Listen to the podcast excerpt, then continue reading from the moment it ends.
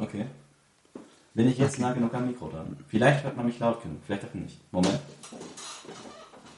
Ich glaube, jetzt bin ich nah genug am Mikro dran. Ja, jetzt kannst du hinhauen. Jetzt bin ich nah genug am Mikro dran. Fantastisch. Das ist sehr gut, weil heute reden wir ja auch ein bisschen drüber, wie wichtig es ist, seine Arbeit gut zu machen. Denn Oh ja. Leute, die ihren Job gut machen, werden ja dafür belohnt. Ich weiß nicht, ob ihr das aus dem Arbeitsleben kennt. Nein. Ich leider auch nicht, muss ich gestehen. Weil irgendwie wurden die Leute eher belohnt, die einem, einer bestimmten Führungsperson tief genug bis zum Anschlag in den Arsch gekrochen sind oder zufälligerweise eine ähnliche Sozialisation oder Wertvorstellung hatten. Und nicht jene Leute, die sich Mühe gegeben haben. Äh, abgesehen davon, dass es ein enormes gesellschaftliches Problem ist, ist es auch ein Problem in dem Film, in, um den wir uns heute kümmern werden. Es handelt sich um den zweiten Teil der fantastischen Cornetto-Trilogie. Hey, ich habe mal geguckt. Ich wollte eigentlich für heute ein Cornetto-Eis für uns alle mitbringen. Ja. Aber ich habe nur Nuss gefunden. Und dann dachte ich, nö, ihr dürft kein Eis ohne mich essen. Richtiges Na, dann macht es Ego-Ding. vielleicht ein bisschen Spaß, dass ich zwar kein Cornetto, aber Cornetto-ähnliches Eis mit Erdbeer habe, ohne Nüsse. Oh nein, hätte ich das gewusst, hätte ich doch Nuss. Jetzt fühle ich mich schlecht. Danke! Was denn? Ich habe genug für uns drei. Wir können die Aufnahme auch an dieser Stelle entweder weiterlaufen lassen oder unterbrechen. Für das. Intro. Oder um ein Eis zu holen. Okay, unterbrechen wir diese Situation für ein Intro.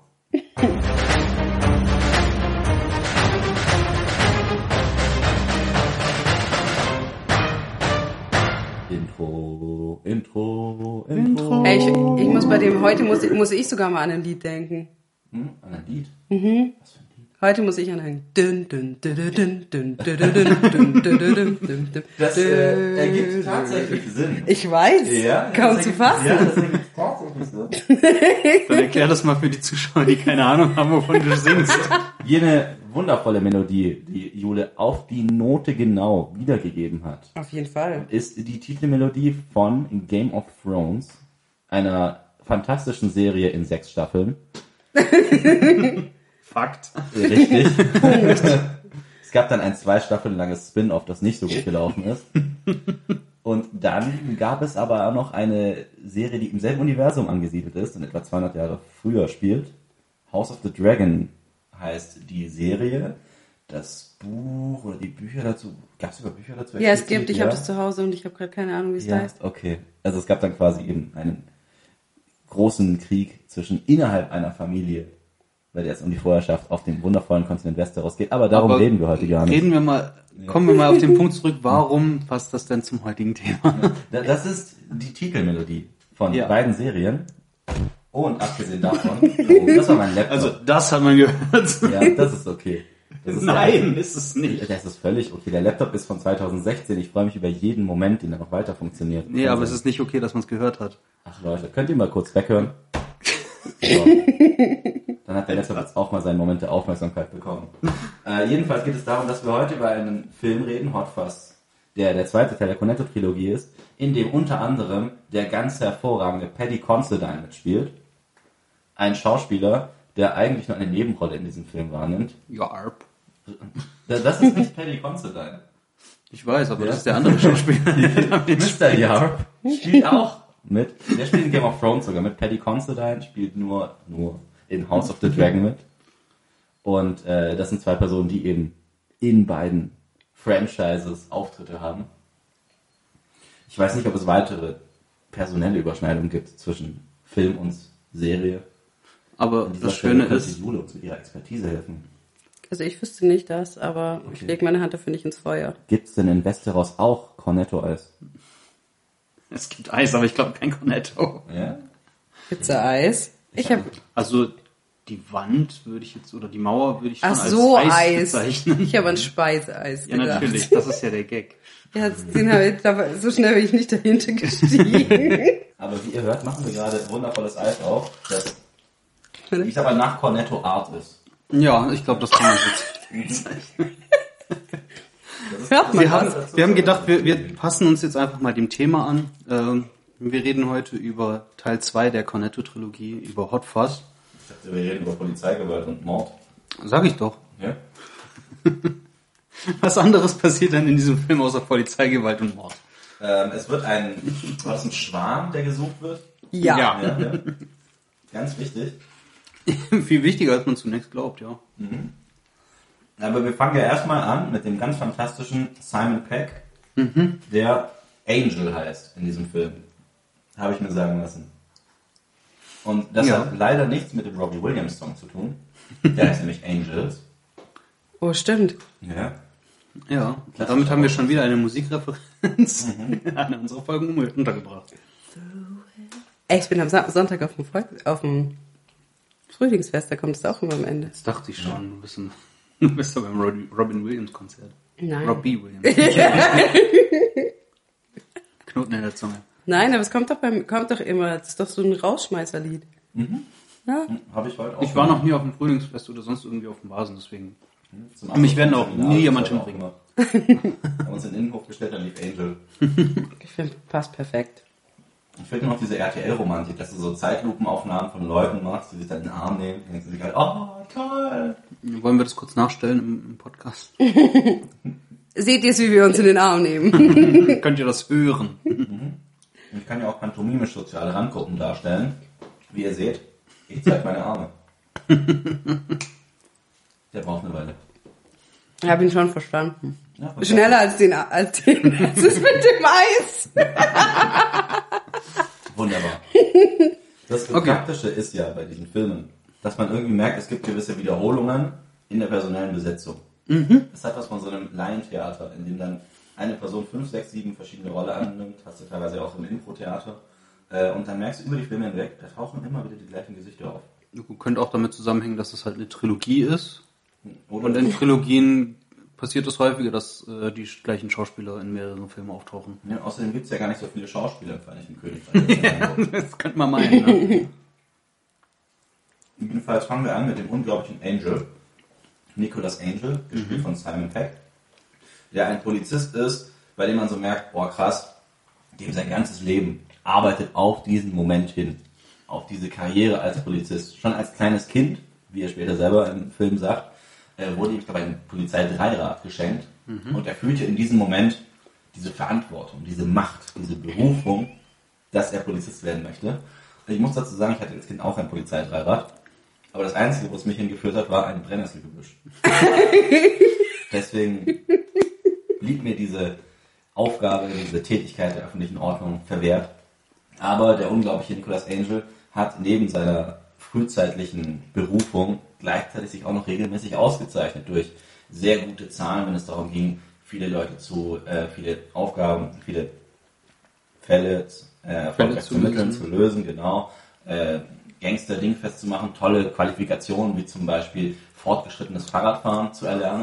da gibt es am Anfang ganz viele tolle Montagen. Ähm, und dann merkt man auch, dieser Typ, da muss demnächst der nächste Schritt kommen. Da wird der Aufstieg kommen in die nächste tolle Position. Und genau das sehen wir zu Beginn des Films. Er wird nämlich bei seinem Chef Martin Freeman. ins Büro, Martin Freeman, genau, der zu dem Zeitpunkt eher noch aus tatsächlich Liebe bekannt war, Ja, Tatsache. Oder Kann Shaun of the Dead. sofort? wo er ganz kurz durch einen Garten, einen Kleingarten entlang gelaufen Ja, als äh, Spiegelversion von Liz aus dem letzten Teil. Und ähm, der sagte dann, hey du, herzlichen Glückwunsch, deine tollen Leistungen sind uns nicht verborgen geblieben. Du wirst jetzt befördert. Zum Sergeant. Richtig.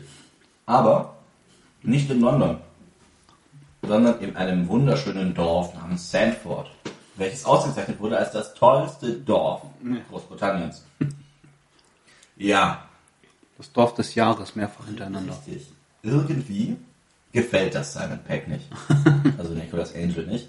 Weil man sieht ihn so an, von der ganzen Darstellung her, der Typ ist ein sehr ernster Typ. Er ist ähm, so ein bisschen wie, wenn du dir die nackte Kanone anschaust und dann Leslie Nielsen, da siehst du ja auch ein sehr ernster Schauspieler die ganze Zeit ist, der aber in einer Komödie drinsteckt und deswegen nach außen immer wieder witzig wirkt. Über diese Filme müssen wir auf jeden Fall nochmal sprechen.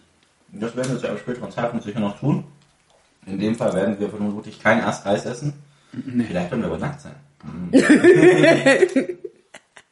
Man Oder wir sitzen auf einer Kanone. Jeff, hast du eine Kanone in deiner Wohnung? Äh, darüber möchte ich bitte nicht in der Öffentlichkeit sprechen. Okay. Du machst den Gauk. Ein Teil dieser Antwort könnte uns verunsichern. genau. Aber Simon Peck ist nicht ganz begeistert von dieser Aufwertung seines Jobs. Weil Du hast vielleicht noch, vielleicht sollte man noch erwähnen, warum er befördert wird und versetzt. äh, wie du sagst, äh, Nicholas Angel ist ein vollkommener Über, äh, Überkopf, Überflieger, äh, der die besten Zahlen hat. Das Problem ist, er lässt alle anderen Polizisten im Revier schlecht aussehen. Also wollen sie ihn loswerden. Was ihn zu, äh, zu einem Zitat veranlasst, das noch wichtig wird. Sie können nicht einfach Menschen verschwinden lassen. Doch, genau das kann ich. Oder sagt es eigentlich erst später der äh, äh, Oberinspektor? Das ist ja ein interessanter Part.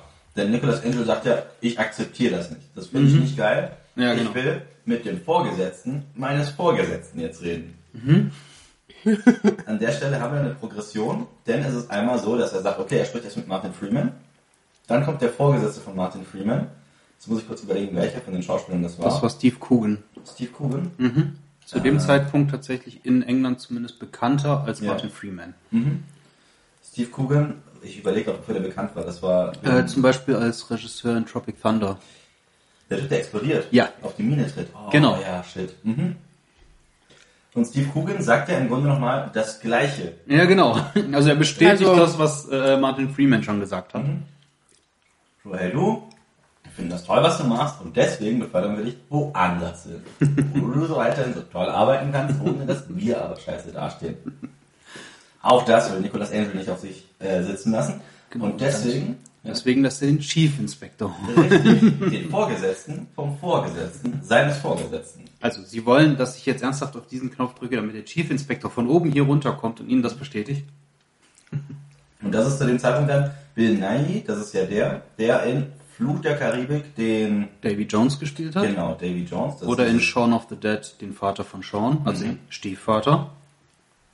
Das war der, ich sag mal, der Tentakel-Widersacher vom unglaublichen Jack Oder, Sparrow. oder das ist auch der von Tatsächlich Liebe, der Rockstar, oder? Richtig. Ha.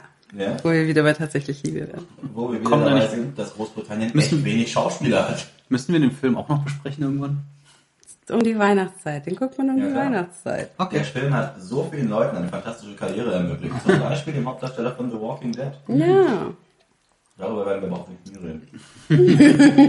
ich ziehe mir da nicht die elf Staffeln rein. Muss nicht sein. Lass uns eine Staffel auf einer Farm verbringen.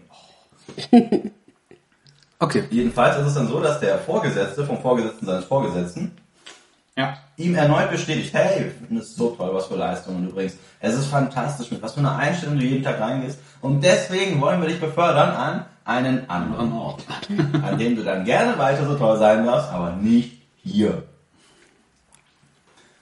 Findet er nicht so geil?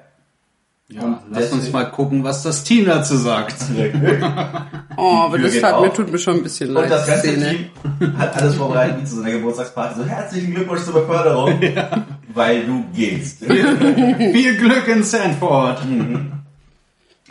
Äh, ganz nebenbei möchte ich hier noch äh, eine Sache erwähnen, und zwar nicht zum Film, sondern zur Aufnahme. Es kann sein, dass die Tonqualität äh, in dieser und der nächsten Folge etwas anders ist als bisher, denn wir sind heute auch woanders. Ähm, wir sind sozusagen in, einem neuen Studio, äh, und zwar bei mir zu Hause. Ich bin umgezogen und hier haben wir Platz äh, für die Aufnahmen und deshalb kann es sein, dass wir noch mal ein bisschen mit der Technik spielen müssen. Weiter im Text. Ja, ihr kennt das von der Deutschen Bahn, also einfach am laufenden, am offenen Herz operieren, das gehört dazu. Nächste Woche ist ja auch, also was man das jetzt halt mal einordnen möchte, Streik in der Bahn. Ja, Nee, das wird das ungefähr. ist schon diese Woche. Und diese Leute. Das ist ab Sonntag. oh fuck. Sonntag, 22 Uhr. was für die Zuhörer völlig egal ist, weil diese Folge ungefähr einen Monat später veröffentlicht wird. Aber hey. Ja. Wie seid ihr mit dem Streik umgegangen? Das in die Kommentare. Genau.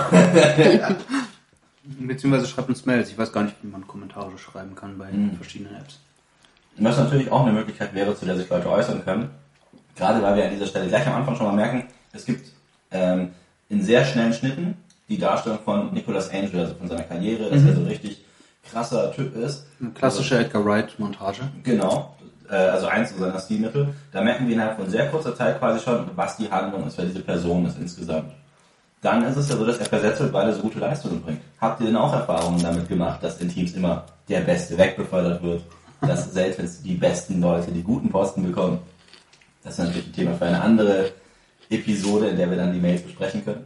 Ich, hab, ich arbeite in so einem Mini-Team. Da gibt's nicht viel. Und ähm, daraufhin ist es ja dann so, dass er erst noch mit seiner Partnerin redet. Und seiner Ex. Seiner Ex-Partnerin. Oh nein, seine Ex-Partnerin. Ja. Das ist aber auch echt schwer zu erkennen, weil er geht ja erstmal in den Tatort, sie ist ja Forensikerin. Und wir haben nochmal so eine richtig schöne Dialogszene wie bei Shaun of the Dead, bei Mhm. der mit jedem Satz quasi neue Informationen hinzukommen. Ich bin an einem Tatort. Ich weiß, ich bin vom Fenster. Und an dem Tatort ist es dann so, dass sich Nicolas Angel von seiner Ex-Freundin verabschieden möchte. Weil es aber alles Forensiker sind, also die alle diese Overalls tragen mit den Atemmasken. Im Äh, Gegensatz zu Serien wie bei CSI, wo die Leute einfach ohne Schutzanzüge hingehen und die ganzen Tatorte kontaminieren, haben sie es hier richtig gemacht. richtig, und äh, das führt dann aber auch dazu, dass er seine Ex-Freundin nicht erkennt. So, er ist mit irgendeinem Bulli, der halt die gleiche Uniform hat, weil da zehn Leute brauchen, die die gleiche Uniform haben. Ja. äh, einfach quatschen und dann sagt, nee, nee, das bin ich gar nicht. Da drüben ist deine Ex. Ah ja, okay. Die wird übrigens gespielt von Kate Blanchett. Ja. Man Uncredited. Ja. Das ist einfach so ein geiler Cameo. Das ist mir übrigens schon passiert. Dass du mit Kate Blanchett geredet hast. Nein, dass man Leute nicht erkennt, Achso. wenn die die Masken tragen. Ja, klar. Ich dachte schon, du hättest mit Kate Blanchett geredet. Ja. Das ist ein richtiger Promi-Moment. Nee, ich hatte an, habe andere Promis getroffen. Oh. Also wenn ich mit Kate Blanchett geredet hätte, dann würde ich damit angeben, selbst wenn ich sie nicht erkannt hätte. Weißt du noch damals, als ich Kate Blanchett nicht erkannt habe? Vielleicht ist das schon passiert. Weißt du's? Es, ja. Weißt du's? Mhm. Jedenfalls ist es dann so, dass äh, er mit seiner Ex-Partnerin darüber redet, dass er wegziehen wird. Das ist irgendwie ein bisschen komisch, weil dadurch, dass du weißt, dass die Ex-Partnerin ist, denkst du dir so, hä, warum tut er das? Das Lustige ist, sie hat inzwischen schon einen neuen und auch der wird verwechselt, weil einfach absolut unklar ist, wie die ganzen Typen aussehen. Und der auch Forensiker ist. So, das ist mein neuer Partner. Ah nein, das ist mein neuer Partner. Oh. Nee, der neue Partner. Ist es Bob? Jetzt mal ernsthaft, sieht es aus, als ob Bob mein Typ wäre? Nein, das ist keine Ahnung, wie der andere Typ heißt. Auf jeden Fall stehen die direkt nebeneinander und sehen halt gleich aus, weil die komplett gleich angezogen sind mit diesen Masken und Overalls. Und nachdem diese Konversation beendet wurde, hat er dazu noch gelöst, wer den Mord verübt haben konnte, weil er etwas bemerkt hat, was die Forensiker nicht mehr, mehr, mehr gemerkt haben. Nämlich, dass die Scheibe, vor der er stand, zerbrochen war, von innen zerbrochen wurde. Aber damit hat er jetzt nicht gelöst, wer es war, aber er hat zumindest einen wichtigen Hinweis gegeben, den alle anderen übersehen haben. Was er, was er ja gesagt hat, nachdem sie ihm noch vorgeworfen hat, für dich gibt's doch nichts außer deiner Arbeit. Daraufhin kommen wieder das Stilmittel, das wir zu Beginn schon gesehen haben. Schnelle Schnitte, die die Handlung voranbringen. So wie am Anfang eben, um zu zeigen, wer Nicolas Angel ist, durch seine Ausbildung in der Polizei und sowas, wird hier mit schnellen Schnitten gearbeitet, um zu zeigen, dass er quasi aufs Land rausfährt. Das heißt, wir haben schnelle Montagen, in der er mit dem Zug fährt. Er hat so eine Topfpflanze dabei, was so ein bisschen aussieht wie bei ähm, Leon der Profi Ja. der auch mal seine Pflanze rausstellt, bevor er trainiert und sowas. Ähm, ist dann aber verschiedensten Landbahnhöfen unterwegs und du siehst dann auf seinem Smartphone, auf seinem Display von seinem Handy, Handy, kein Smartphone. Ja, das war das kein Smartphone. aus wie so Nokia oder sowas, dass dann der Empfang immer schlechter wird. Das heißt, die Ja. Antennen haben immer weniger Striche, um zu signalisieren, okay, wir befinden uns jetzt in der Provinz. Ja. Und was ich auch geil finde, was, was auch sehr gut dazu passt, die Schnitte sind am Anfang wahnsinnig schnell und die Bilder wer- halten sich aber immer länger, also die Schnitte werden immer langsamer, je weiter er kommt. Also es wird immer langsamer, je weiter er ins Land kommt, er hat immer weniger Netz. Also alles in, in dieser Montage unterstreicht einfach so diese Reise von ich komme aus der Stadt und gehe aufs Land. Was in dem Fall halt nochmal geiler ist, dadurch, dass es so schnelle Schnitte sind, gerade am Anfang, und du halt auch die ganze Zeit immer wieder Simon Peck siehst, auch äh, im Zug und wenn er wartet. Ähm, Im Gegensatz zu anderen Filmen, in denen solche Sachen dann einfach irgendwelche Upbeat-Musik äh, wäre und du hättest ganz lange Aufnahmen, wie ein Auto über eine Brücke fährt oder so ein Scheiß. Und da einfach wirklich jede, jeder Moment wird von Edgar Wright einfach genutzt, um irgendwas zu erzählen. Und das finde ich so geil an diesem Regisseur. Und gerade durch diese schnellen Schnitte merkst du halt eben auch, okay, es passiert gerade was. Und er kommt jetzt quasi an den neuen Ort, Sandford, Sandford, heißt dieses Dorf, zu dem er kommt. Und ich glaube, zu Beginn ist er erstmal in der Polizei dann auch direkt eingekehrt, ne? Ja. Ähm, ich glaube ja. Nein, er geht nicht ich zuerst dachte, zur der ist- Er geht erst in sein Hotel, Ja. in dem er wohnt. Hab ich auch gedacht. Und da trifft er erstmal die, oh, ich habe die ganzen Namen von den Charakteren nicht. Aber da geht er erstmal zur Rezeption, Re Und- nennen wir sie Rezeptionsfrau. zur Rezeptionsfrau, die dann erstmal kommt mit Faschist. Was? Kreuzworträtsel. Äh, irgendeine Beschreibung, Faschist. Und er korrigiert sie, Faschismus. Faschismus. Wunderbar. Seine Response darauf ist ja später dann Hexe. Was? Hexe, alte Frau, alte gekrümmelte Frau oder sowas. Genau, du hast dann quasi den Dialog, der einmal ganz komisch wird, weil du denkst, die würden sich nicht einfach so begleiten, äh, beleidigen. Ja. Gleichzeitig Aber es wird ja, eben noch das Kreuzworträtsel. Genau, es wird ja eben über dieses Kreuzworträtsel dann aufgelöst, warum sie so reden. Auf jeden Fall bekommt er dann sein Zimmer, kann aber nicht schlafen und äh, es wird ihm empfohlen, in den Pub zu gehen. Dort äh, begrü äh, begrüßt. Dort lernt er erstmal die beiden Pubbesitzer kennen, er unterhält sich mit denen und da sieht man auch schon äh, Andy, also die Rolle von Nick Frost im Hintergrund, äh, wie der sich betrinkt. Und während er in der Bar rumguckt, sieht er jede Menge ja, junge Menschen, die definitiv zu jung sind, um in einer Bar Alkohol zu trinken. Wir heißen das selbstverständlich nicht gut. Wenn Minderjährige trinken. Ab wie viel In ist, Kneipen. ab, ab wie viel ist denn, ist denn Bier in England? Ich glaube ab 21. Also ich weiß echt nicht. Ja, finde ich kurz raus. Ich wollte gerade sagen, ich schaue schnell nach. Also ich glaube, das war ein. Obwohl. Ich weiß es nicht. Oh, ich bin mir gerade auch nicht sicher. USA ist 21, aber, Nee, aber könnte auch ab 18 sein. In der Regel ist es ab 16 erlaubt. Ja, in Deutschland. In Deutschland kannst du ab 16 Bier kaufen. Nee, in Großbritannien schon. Ah, okay. Aber in Bars hast du dann für gewöhnlich noch Altersbeschränkungen, von man rein darf oder so. Ja, das kann ja, das sein. auf jeden Fall. Und das Krasse ist ja dann, dass er dann quasi sagt, okay, ich bin jetzt schon im Einsatz, auch wenn ich gerade angekommen bin. Mhm. Äh, und dann einen Jugendlichen nach dem anderen auscheckt, so, hey du, wie alt bist du? Darfst du Nach jetzt raus? Genau. Und äh, daraufhin dann mit einer kurzen Montage die Leute rausgeschmissen werden und dann die Kneipe einfach leer ist. Was natürlich für große Freude sorgt bei den Ja. tollen Bar. Besonders was trinkt der? Cranberry Soft. Cranberry Schorle. Ist es ein Cranberry-Schorle? Ich dachte, das war was anderes. Ich glaube, es war Cranberry Schorle. Auf jeden Fall ein Saft. Ich hatte mir das doch gemerkt. Das Die- ist Cranberry-Saft-Schorle gewesen.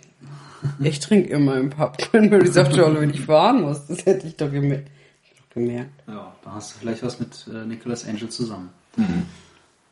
Jedenfalls ist es dann so, dass ja Nick Frost, also Danny, den er eben kennengelernt Danny, hat, nicht Andy. Ich habe vorher Andy gesagt. Gell? ähm, ja, was? Danny. Danny ist hart besoffen Ja. und möchte dann vor dem Knapp Pub in sein Auto steigen. Ich hoffe, Sie haben nicht vor, dieses Fahrzeug in Bewegung zu setzen.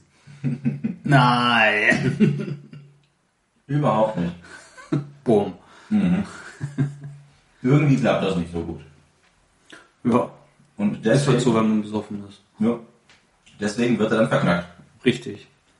Auf dem Weg äh, treffen Sie dann noch jemanden, der einfach wild pinkelt, der auch gleich mitgenommen wird. Dann noch mal, ich glaube, noch mal ein paar Jugendliche, die irgendwie weiter trinken, nur halt diesmal draußen. Und dann kommt er in die Polizeiwache. Das ist so eine richtige Karawane, die da plötzlich zusammenläuft. Ne, von einem Polizisten im Dienst angefeuert. Die kommen dann rein. Dann wird er erstmal willkommen geheißen in der Polizeistation. Die sagen so, ah ja, ich sehe, haben Sie schon das halbe Dorf verhaftet. Nicht ganz.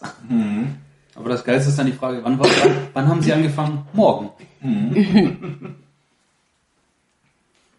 Ich glaube, ich würde mit so einem Kollegen nicht klarkommen. Nee. Oh nee. Nee.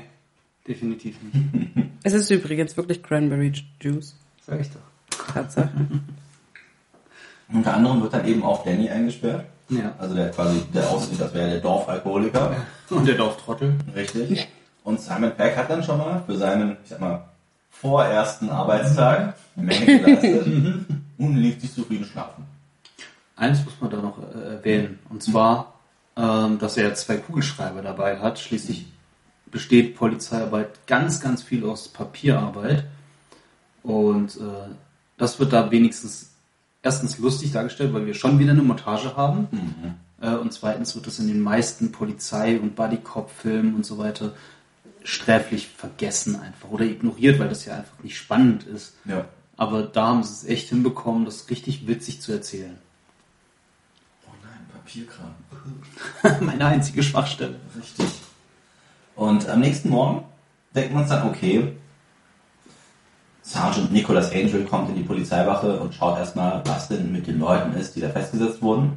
Unter anderem mit Danny, dem Stadtalkoholiker. und was stellt er fest? Überraschung. Danny ist nicht mehr im Knast. er ist nicht mehr in der Zelle. Aber wieso? Ein Ja. verwirrter Danny kommt ins Bild. Oh mein Gott, wo ist er hin? Und wir stellen fest, dass der Dorfalkoholiker Danny Butterman Polizist ist.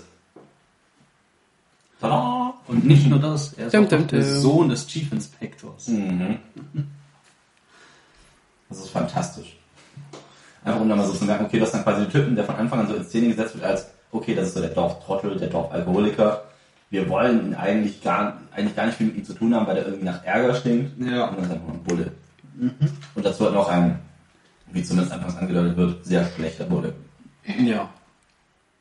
nee, nee, wieso angedeutet, dein Ernst? Er fährt einfach besoffen gegen diesen Brunnen und was weiß ich was. Aber es wird angedeutet, dass Ja, er vielleicht nicht so ein guter Polizist ist. Ja, ich versuche das eine muss ja nicht zwangsläufig was mit dem anderen zu tun haben. in vielen von diesen Filmen noir und sowas merkst du ja auch, dass die Polizisten dann immer so ganz viele private Probleme haben, aber trotzdem krasse Detektive und sowas. Ja, richtig. So, so, ja, die sind Alkoholiker oder kommen aus schwierigen Familienverhältnissen, Rosenkrieg daheim oder sowas. Aber dann, dann drehen die richtig auf, auf der Arbeit und nehmen jeden fest. Ja, aber das ist was anderes, wie wenn du Straftaten begehst, wenn du Polizist bist. Mhm. Dann kannst du kein guter Polizist sein, wenn du selbst Straftaten begehst. Ja. Aber es wird ja auch gezeigt, dass Danny einfach nicht sehr viel Ahnung von der Polizeiarbeit äh, hat, wie jetzt so in den nächsten Minuten dann im Film äh, gezeigt wird. Ähm, das, was er weiß, hat er entweder von den anderen Polizisten, die auch allesamt äh, nicht wirklich gut in ihrem Job zu sein scheinen, und zum anderen hauptsächlich über amerikanische Actionfilme mitbekommen, Stimmt. in denen er sich vorstellt, wie das Leben in der Großstadt als Polizist wohl sein muss. Also ständig Action, Verfolgungsjagden, Schießereien, was weiß ich was. Ein klassisches Bad Boys Gehabe. Ja, natürlich. Ja. Jedenfalls ist es so, dass wir dann eben das ganze Polizeiteam kennenlernen. Wir stellen fest, dass es im Grunde alles so Leute sind, wo man so merkt, okay, die wurden ja mehr oder minder geparkt, die sind sicher ambitioniert in ihrem Job und das Ja. ist, dass man sagen würde, oh, krasse Typen, äh, abgesehen davon, dass es krasse Schauspieler sind, aber das kommt ja später in Auszügen noch. Ähm, und wir sehen dann, abgesehen davon, dass es eben sehr viele Polizisten gibt, dass es dann noch in der Polizeistation einen Vertreter der lokalen Bürgerwehr gibt. ja. Das Herz des Reviers, glaube ich. Richtig. sie noch dazu. Der hat einfach mal so vor sich ganz viele kleine Bildschirme, mit denen er, auf denen er mit Kameras dann das ganze Dorf überwacht, um dann für, ich sag mal, Recht und Ordnung vor Ort zu sorgen. Wo man sich dann schon so denkt, so, warum zur Hölle machen das nicht die Polizisten? Vor allem der Typ ist besser ausgerüstet als die Polizei. Das ist das, was mich so fertig macht an dem Film. Oder in der Szene. Macht es einen erstmal fertig so, okay, der hat so eine krasse Überwachung und die sitzen da unten und äh, drehen mit dem Daumen im Arsch im Grunde. Ja, und irgendwas muss da ja auch richtig laufen, denn Sanford ist, wie anfangs schon mal gesagt wird, das sicherste Dorf. Oder Ja. das schönste Dorf. Er äh, hat, hat mehrfach in Folge das, den Dorf des Jahrespreis äh, gewonnen. Nicht zuletzt auch aufgrund dessen, dass halt die Kriminalstatistik quasi null ist. Also es passiert halt nichts in diesem Dörfchen, worauf wir alle sehr stolz sind. Zumindest nicht, was als Verbrechen verortet wird. Genau. Dazu Wir erfahren auch ziemlich bald, warum. Mhm. Und nachdem die Leute dann quasi kennengelernt, ähm, kennengelernt vorgestellt wurden, ist es dann so, dass die Jungs rausgehen, Ja. äh, ins Dorf, also Sergeant Nicholas Angel und Danny Butterman. Gehen die da nicht zuerst mit der ganzen Mannschaft essen? Zum Ja. Mittag im Pub? Mhm. Weil da ist es ja, äh, als Danny erfährt, dass äh, Nicholas Angel eben dieser krasse Überpolizist ist, der so viel Scheiß schon erlebt hat, ähm, als, als er dann sagt, äh, wurden sie schon mal von einem Messer äh, verletzt? Ja, ich schon. Und dann siehst du einfach, wie, wie Dannys Miene, Miene sich erhält und oh mein Gott, er lebt genau das Leben, das ich haben will. Eine Actionsequenz, eine Actionsequenz. Die wird dann, glaube ich, sogar kurz gezeigt. Äh, wird er Am Anfang. Ja. Am Anfang äh, Ja, in, genau. dieser, in dieser Montage, äh, Mhm. als, als Nicholas Angel vorgestellt wird, wird er irgendwann mit, von einem Weihnachtsmann mit einem Messer angegriffen. Mhm. Gespielt von Peter Jackson. Jawohl. Die Menge an Cameos ist einfach unfassbar krass. Also für die, die es nicht wissen, Peter Jackson war der Regisseur der Herr der Ringe Trilogie und der Hobbit Trilogie. Und von Braindead.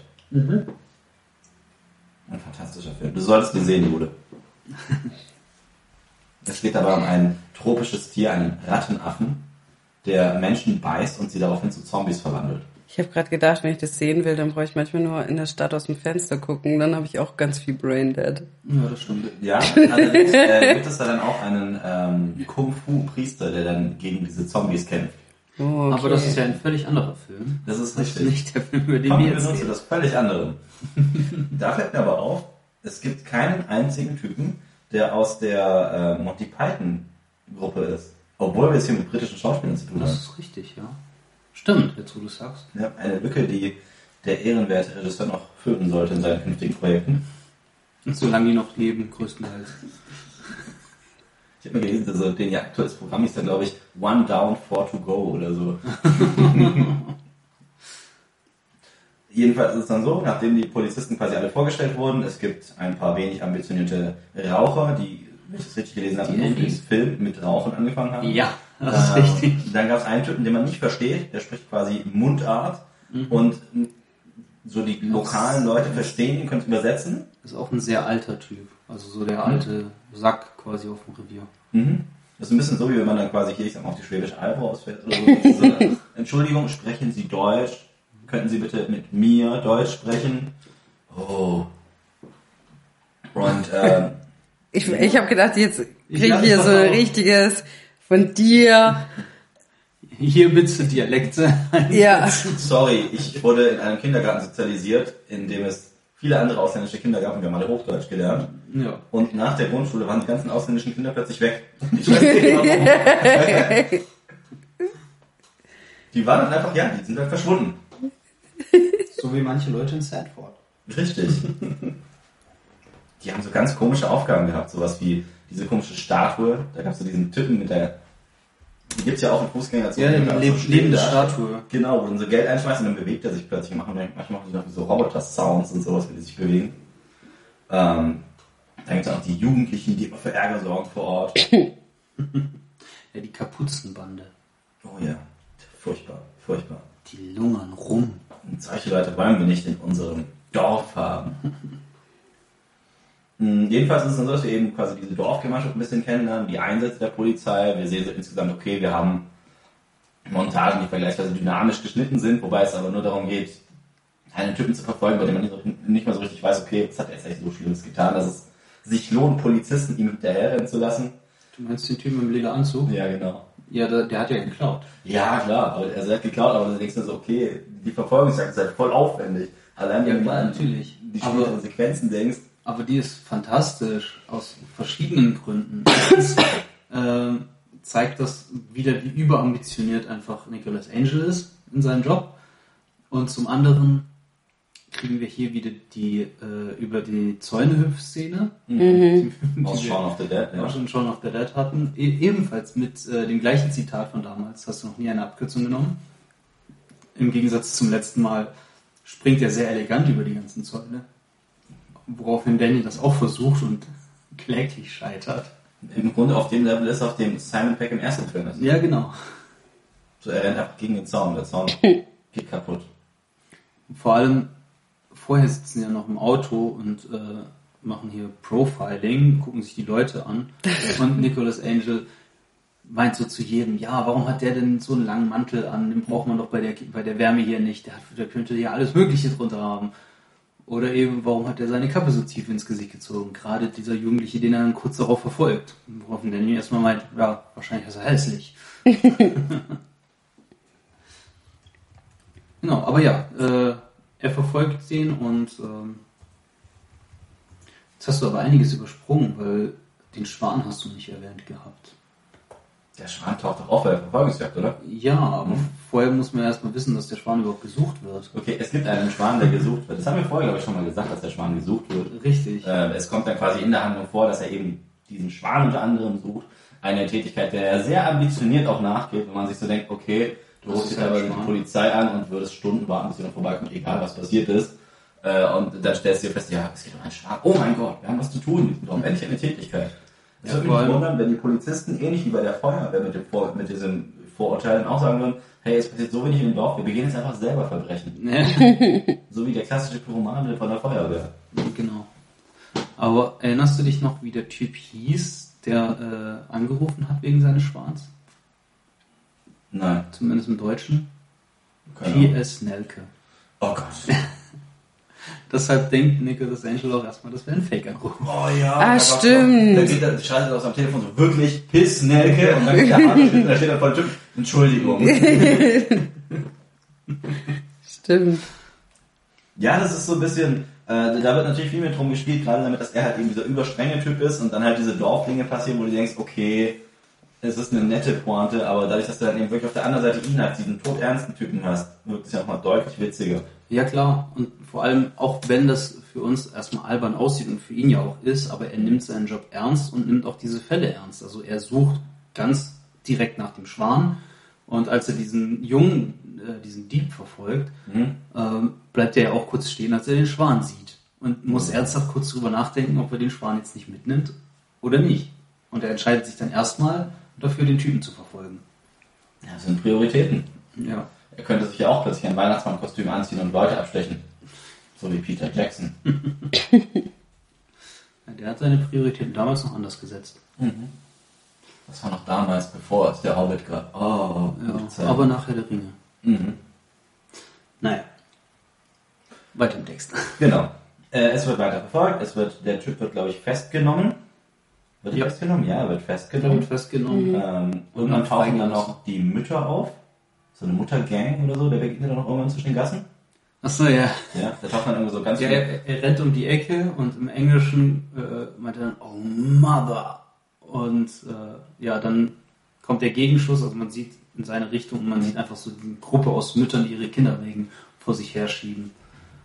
Und wir wissen für gewöhnlich, dass man dann nicht vorbeikommt. Keine Chance. Nein, auf gar keinen Fall. Du kommst nicht vorbei. Ja, das ist so wie wenn du im Wald irgendwie joggen gehst und dann kommen dir auf einmal so, so Nordic Walker entgegen mit ihren Stöcken und du merkst so, warum zum Teufel können diese drei Leute nicht so laufen, dass jemand vorbeikommen könnte. Nein, das geht ab nicht.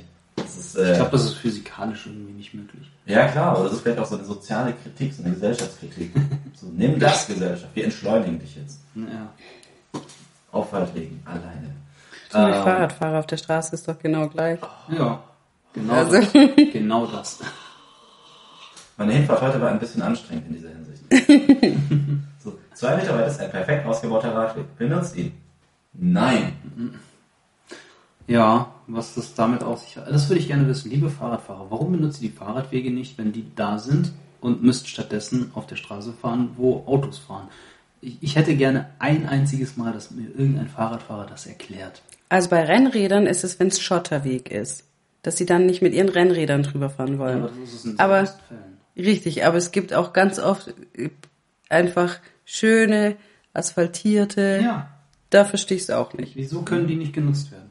Wir haben hier in der Nähe sogar etwas, was wir Fahrradautobahn nennen. Ja, Sehr verwirrend, wenn man sich so denkt, okay, was ist zur Hölle ist eine Fahrradautobahn? Es ist im Grunde eine alte Römerstraße, die aus Kopfsteinplaste gebaut wurde und die einfach zubetoniert wurde. Damit die Rennräder jetzt super ruhig drüber fahren können. naja. Auf jeden Fall wird dieser äh, Dieb festgenommen. Angel Elverstein. Ich versuche jetzt hier mal noch ein bisschen beim Thema zu Ah ja, bleiben, das vorwärts ja. zu kommen. Genau. Ähm, ja, Angel erwischt ihn und äh, nimmt ihn fest, aber kurz darauf wird er freigelassen, denn äh, Skinner, der äh, Chef des Supermarkts, der beklaut wurde, ähm, will keine Anzeige erstatten, denn sonst würde er nur in die Statistik reinfallen. Und, die Statistik, das ist Genau. wichtig. und das war ja jetzt nichts Schlimmes. Genau, das ist so so ein Lausbub, der lernt schon draus. Genau, ja. Außerdem will man ja weiterhin das tollste Dorf im Land bleiben. Richtig. Und es geht hier darum, dass es auch dabei bleibt. Daran ist ja auch diese Bürgerwehr sehr interessiert. Ja. ähm, kommt dann der Moment, in dem wir quasi eine Person kennenlernen, die neben einem joggenden Polizisten schon unterwegs ist und sagt, I'm a Slasher. Das war schon viel, viel früher. viel früher. Du, Ja, hast, okay. du hast sehr, sehr viele Dinge übersprungen. Ich glaube, das müssen Ja. wir nachher in der Der, Retrospektive... der Film ist so, so schnell geschnitten, dass Ja. so viel gleichzeitig passiert. Das ist fast so anstrengend wie Michael Kohlhaas zu lesen. Ich denke mir so, boah, nee, noch ein Satz, drei Stunden später, oh. Aber ich glaube, wir müssen nachher noch mal ein paar, auf ein paar Einzelheiten da Alles in Ordnung. eingehen. Ähm, die ganze, ich sag mal, Polizeiaktion im Dorf gipfelt ja dann darin, dass die dann einen Waffenfund haben. Bei Stimmt, einem Herrn, auch- der etwas lokale Mundart spricht, den man sehr... ganz schwer ja- versteht. Deswegen haben sie ihren tollen ähm, Hundestaffelführer, der ja auch Mundart spricht aus der eigenen Polizeieinrichtung. Und dann haben wir drei Leute, die da stehen. Der eine sagt, das ist quasi der, der Der, Bauer, sage ich mal, Ja. bei dem es den Waffenfund gibt. Dann sagt der Polizist mit dem Hund und Danny übersetzt das genau, dann das nochmal für übersetzen. Angel. Und es ist fantastisch, dass wir eben so viele Leute haben, die quasi den gleichen Text sagen, aber man versteht einfach nichts davon. Ja. Und dann stellen wir fest, ah ja, okay, er hat scheinbar ein paar Waffen gefunden und einige davon sind in der Scheune. Ja, er, er sagt ja, ähm, haben Sie überhaupt ein, nee, er, er beschwert sich darüber, dass sein äh, Pa- äh, Nachbar die Hecke geschnitten hat oder sowas. Und hat ein Gewehr im Anschlag die ganze Zeit. Und Nicholas fragt ihn irgendwann so, haben Sie eigentlich einen Waffenschein für das Gewehr? Ja, ja schon, schon. Ja, ja, für das da schon. Wie für das da? Und dann kommen sie in den Schuppen, der einfach voll ist mit Knarren und sogar eine alte Wassermine Ja. aus dem Zweiten Weltkrieg. Ja. Das führt zu einem kurzen Moment, an dem die nicht genau wissen, was als nächstes passieren soll, weil sie sich so denken, fuck, was tun wir jetzt? Das ist so so eine bekackte Mine, irgendwas kippt dann, glaube ich, um. Nee, er- er- ein er nimmt- der Mine, ne? Er nimmt äh, das Gewehr und schlägt dagegen die Mine, um zu zeigen, das Ding ist äh, sowieso irgendwie Und ein Blindgänger. und die rennen dann erstmal raus, Angst, Angst vor der Explosion und nichts passiert. Sie verstecken sich ja auch hinter der Hecke, die geschnitten wurde. Ja, ja. Also wir haben nochmal ein äh, über die Hecke springen, über Mhm. die Zaun springen, Metapher, Witz. Ja. Dann kommen wir in eine schnelle Montage, glaube ich, Mhm. weil die ganzen Sachen, die dann quasi in die Asservatenkammer gehören. Genau, die vorher noch komplett leer war Genau. und jetzt komplett voll ist. Mit übrigens dem äh, Sicherheitscode 999. War das die Polizei nochmal in, in Großbritannien? Ich glaube nicht, aber weil in den Vereinigten Staaten ist es ja 911, wenn die Polizei rufen willst. Richtig. Ich glaube, dass 999 die Telefonnummer in Großbritannien war, um die Polizei zu rufen. Das heißt, hier wäre es dann quasi die 110. Für die Leute, die nicht wissen, wie man die Polizei in Deutschland anruft. 110. Ja, weiß man ja nie. Das sind so Nummern, das ist wie wenn ich mich selber auf dem Handy anrufe. Ich weiß meine Nummer nicht. ja, es ist 999. Perfekt.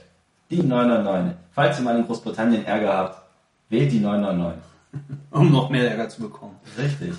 Sagt fick dich und ganz schnell tauchen Leute mit lustigen Partyhüten auf.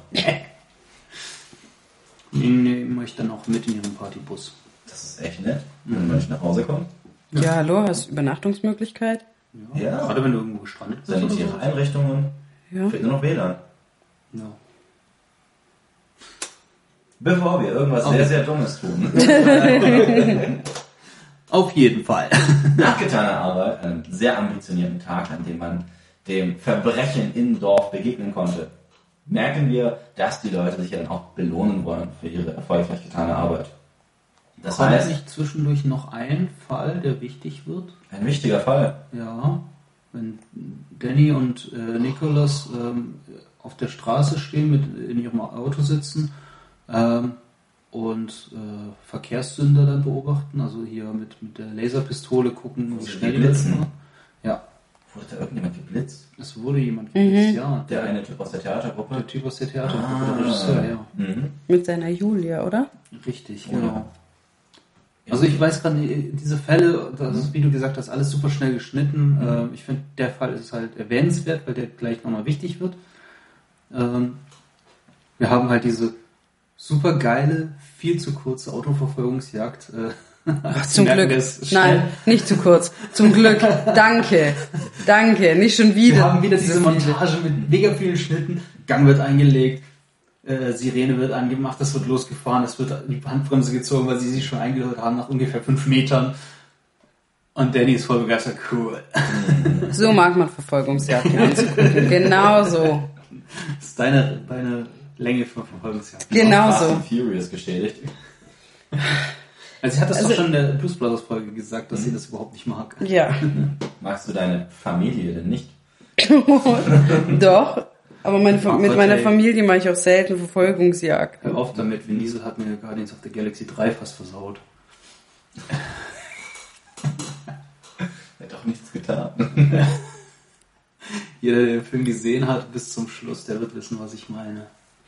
Nein, Verrückt. auf jeden Fall. Wir werden sicher irgendwann anders über Guardians of the Galaxy reden, um eine andere Trilogie reinzubringen. Ja, oder überhaupt mal, äh, wenn wir über Marvel-Filme sprechen.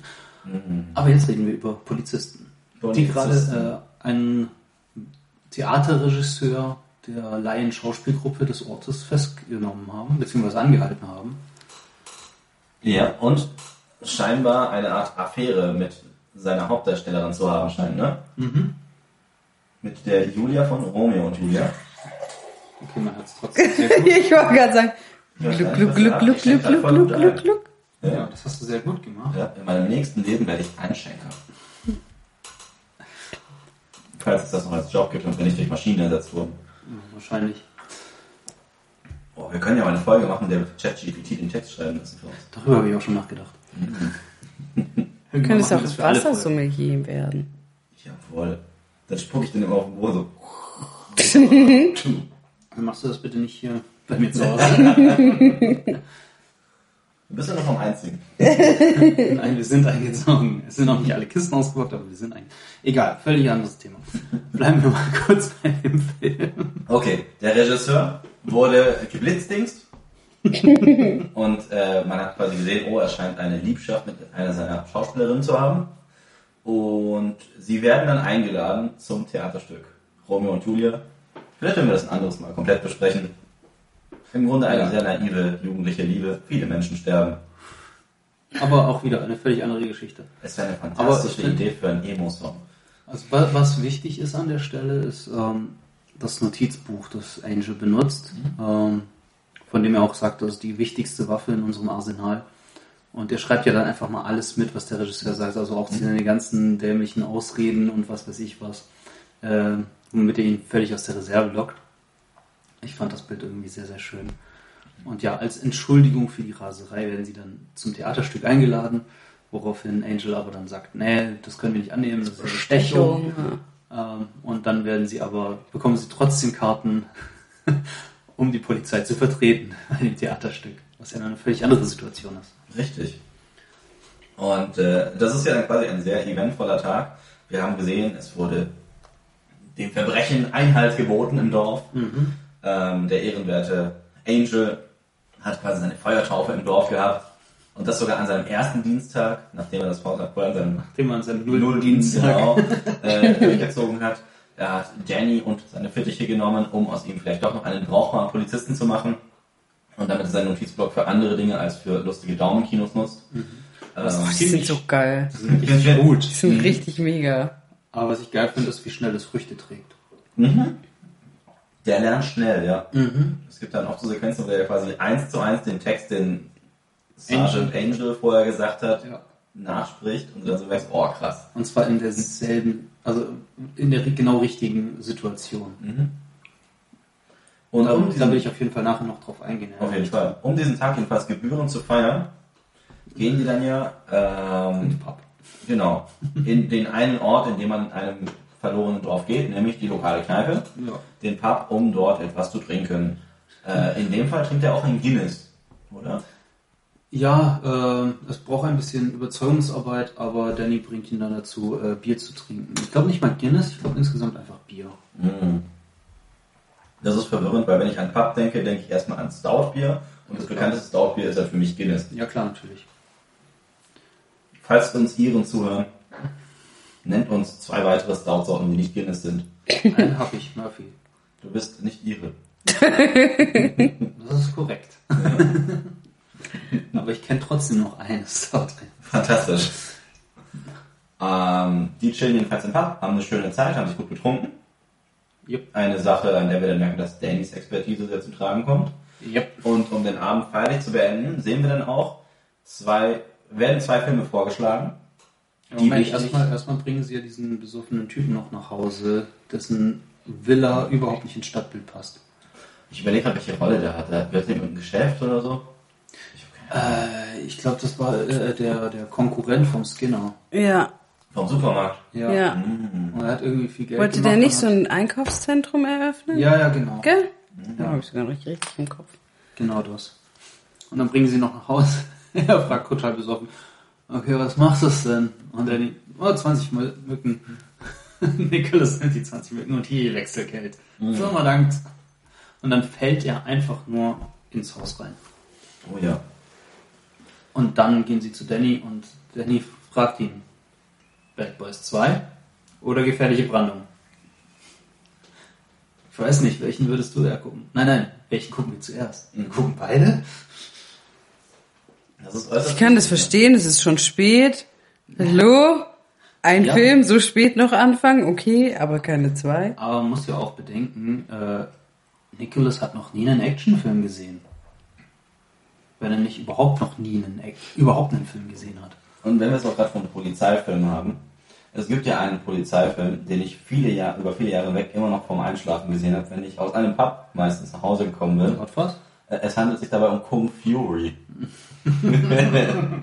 Ein Film, in dem es um einen Cop geht, der sehr gut in, seiner, in seinem Job ist, in seiner Berufung, weil er irgendwann von einem Blitz getroffen wurde, von einer Cobra gebissen wurde und dann plötzlich die Fähigkeiten des Kung Fu erlangt hat und dann mit modernem Kung Fu das Verbrechen zur Strecke bringt. Also für alle, die es nicht wissen, Kung Fury ist ein ungefähr 30-minütiger äh, Kurzfilm, den man auf YouTube sehen kann, Oh ja. ähm, der einfach mit super schlechten 80er Jahren Effekten äh, bereichert wurde und äh, vor Klischees nur so strotzt und dadurch sehr, sehr witzig ist. Oh ja, und David Hasselhoff hat sogar den Titelsong beigesteuert. Wenn du bedenkst, dass es eigentlich so eine No-Name-Produktion ist, ist das schon ein krasser Griff. Das ist echt heftig. Es gab sogar jahrelang Pläne für den zweiten Teil. Ich weiß aber nicht, ob da was draus geworden ist, weil Michael Fassbinder sogar im Gespräch war als Schauspieler. Und es wurde sogar Arnold Schwarzenegger, glaube ich, mal angefragt. Aber ich weiß nicht, was draus geworden ist. Das wäre schon witzig. Wenn dann der zweite Teil kommt, machen wir sicher eine Besprechung dazu. Ho, ho, ho. aber, nachdem dann diese beiden Filme geschaut wurden, der unglaubliche Bad Boys 2 und Gefährliche Brandung, Bad Boys 2 mit Will Smith und Martin Lawrence. Lawrence, ja. Der so ein kleiner Dicker war im dritten Teil. Es gab ja sogar einen dritten Teil dazu. Es gab ein Bad Boys 3 vor wenigen Jahren, ja. Ich würde sagen, der ist noch nicht so alt. ja. Will Smith und Martin Lawrence, schon. Auf jeden Fall schauen sie Aber sie sehen Filme nicht so alt aus. Ja. Und während sie die Filme schauen, sieht man wie eine. Wobei, da fällt mir ein, ich glaube, das mit dem Theaterstück war vorher, aber das können wir gleich ja noch ergänzen. Ähm, wir sehen, äh, wie ein Mensch in einer schwarzen Kutte auch in der Wohnung ist und äh, den Gasherd anmacht. Und kurz darauf explodiert die gesamte Villa mit äh, dem Typen, den sie eben nach Hause gebracht haben. Genau, von dem Besowski mit dem Dorf. Da gibt es einen Mashcut, heißt das, glaube ich. Ja, Ja. genau. Matchcut bedeutet, wenn ich quasi in einer Szene ähm, zum Beispiel, ähm, da gibt es eine Szene, die ist aus 2001 Odyssee im Weltall sehr bekannt geworden. Da haben sich am Anfang, da gibt es diese schwarzen Monolithen und so Affen drumherum, die sich prügeln mit Knochen. Ja. Und dann fliegt so ein Knochen hoch und dreht sich und dann kommt ein Matchcut. Das heißt, es wird übergeschnitten auf eine Szene, der ein Raumschiff fliegt, das aber genau in der Position ist von dem Knochen. Ja, in diesem Fall äh, sieht man eben diesen Besowski, wie er gerade, ähm, ich glaube, geschlagen wird. Ja, irgendwie Er wird- also er wird- er wird- überfällt, ja. Äh, Nee, nee, er wird, er wird glaube ich, von dem Typen mit dem Knüppel niedergeschlagen und man verfolgt quasi diesen Kopf und in dem Moment kommt Simon Pecks Kopf, der gerade sich ins Sofa fallen Ja. lässt. Also wirklich in einer Bewegung, so dass du den Schnitt kaum mitbekommst. Und das ist ein Mesh- Mesh-Cut. Es ist schwer, Bilder zu erklären. Ja, Ja, nö. teilweise Ich finde, das passt so ganz gut. Fantastisch. Danke für diese Bestätigung, Jule. Bitteschön. Und das ist etwas, äh, in dem Edgar Wright wirklich äh, unübertroffen gut ist, die Dinge richtig oft und gut in Szene zu setzen. Das heißt, wir haben erstmal Mr. Rich mit seinem Supermarkt, der drauf geht. Yes. Nee, also der, das erste Opfer ist, ähm, sind ja die Theaterschauspieler. Und zwar Ja. der, der Regisseur, den wir Mhm. äh, eben hatten, der verknackt wurde. Wegen zu schnellen Fahrens und äh, Die hatten ja einen Autounfall. ja, also man sieht ja erstmal äh, Ich dachte, im das kommt aber erst später. Nee, das war das erste Opfer. Echt? Ja, ja. Ich war mir sicher, dass der Supermarkttyp ist, Also ich, war mir, ich war mir sicher, dass der das erste Opfer war und der Supermarkttyp erst später da war. Ähm, weil ich erinnere mich nämlich, dass ich den Film ein paar Mal schon gesehen habe und wir sind da ungefähr bei der Hälfte des Films und da passiert der erste Mord. Oder nach einem Drittel des Films oder sowas. Also wir hatten die ganze Zeit wirklich einen, einen witzigen Film über Polizisten in einer Kleinstadt oder einem Dorf. Und jetzt passiert tatsächlich erstmal irgendwas, was kriminell ist. Also im, im Actionfilm kriminell Bereich. Ja klar, alles davor ist ja im Grunde noch ein langweiliger Alltag. Genau. Und ähm, ja, wir, wir sehen halt dieses Theaterstück, ähm, das super schlecht ist. Das sieht man auch in den Gesichtern der Zuschauer. Ähm, der Kuss ist aber übertrieben leidenschaftlich zwischen den Romeo und Julia Darstellern. Wie auch später in dem Film gesagt wird, die einzige überzeugende Szene. Das wird mehrfach erwähnt. mhm. Und ja, am nächsten Tag ähm, haben die offiziell einen Unfall. Nicholas Angel sagt eher eine Kollision. Der Unfall würde äh, implizieren, dass es keinen, keinen Schuldigen gibt. Ähm, ja, die bei, den beiden wurde scheinbar, äh, weil er seinen Wagen nicht mehr unter Kontrolle hatte, ähm, von einem Straßenschild äh, die Köpfe abgerissen. Ähm, Nicholas Angel glaubt da nicht so richtig dran. Schließlich äh, hat er noch nicht einmal versucht, äh, sein, sein Fahrzeug unter Kontrolle zu bringen oder zu bremsen, denn es gibt keine Bremsspuren äh, auf der Straße oder sonst was. Ähm, weswegen er davon ausgeht, dass da irgendwas faul ist. Aber alle gehen davon aus, ja, das war ein Unfall. Und kurz darauf explodiert eben die Villa und am nächsten Tag gehen auch wieder alle davon aus, das war ein Unfall. Der wollte sich halt noch was zu essen machen. Und Ich glaube, es waren waren's Bohnen. ja, Bohnen. Speck. Ei, ei, ei. Yes. Okay, ähm, Ein Ich glaub- tragisches Unglück. ja, ich glaube, wir machen mal ganz kurz Pause, weil ich muss ganz dringend mal äh, aufs Klo. Willst du nicht dein Mikro mit aufs Klo nehmen? Das hat Gregor Gysi mal auf einer Politikveranstaltung gemacht. ja, das hat auch äh, Leslie Nielsen bei äh, Oh, Die stimmt. Kanone gemacht. Mhm. Wo wir wieder bei Aber- Leslie Nielsen waren. Richtig. Äh, wir sind gleich wieder da. Herzlich willkommen zurück. Wir sind wieder da und wie ihr vielleicht hören könnt, ist der Ton ein bisschen besser geworden. Ähm, ja, wir hatten eine kleine technische Schwierigkeit. Wir haben bei dem Laden, bei dem wir die neuen S-Bahnen im Raum Stuttgart bestellt haben, auch die Mikros bestellt. Hey, mein Mikro ist gut. Ja, Ja, ich haben ha- zwei Mikros. Ich, ich, ich, ja, wir sind drei Leute, wir haben zwei Mikros und einer ist für die Technik verantwortlich und das bin ich und ich habe es voll verkackt. Aber jetzt sind wir wieder richtig am Start, so wie es sein soll und äh, weiter geht die wilde Fahrt. Wir waren dabei, dass ähm, der zweite Unfall in Anführungszeichen passiert ist. Accidents happen. Genau.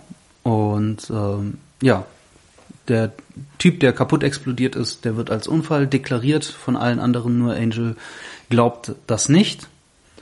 Und ja, weiter im Text. Kommt jetzt das Volksfest oder das, das Straßenfest?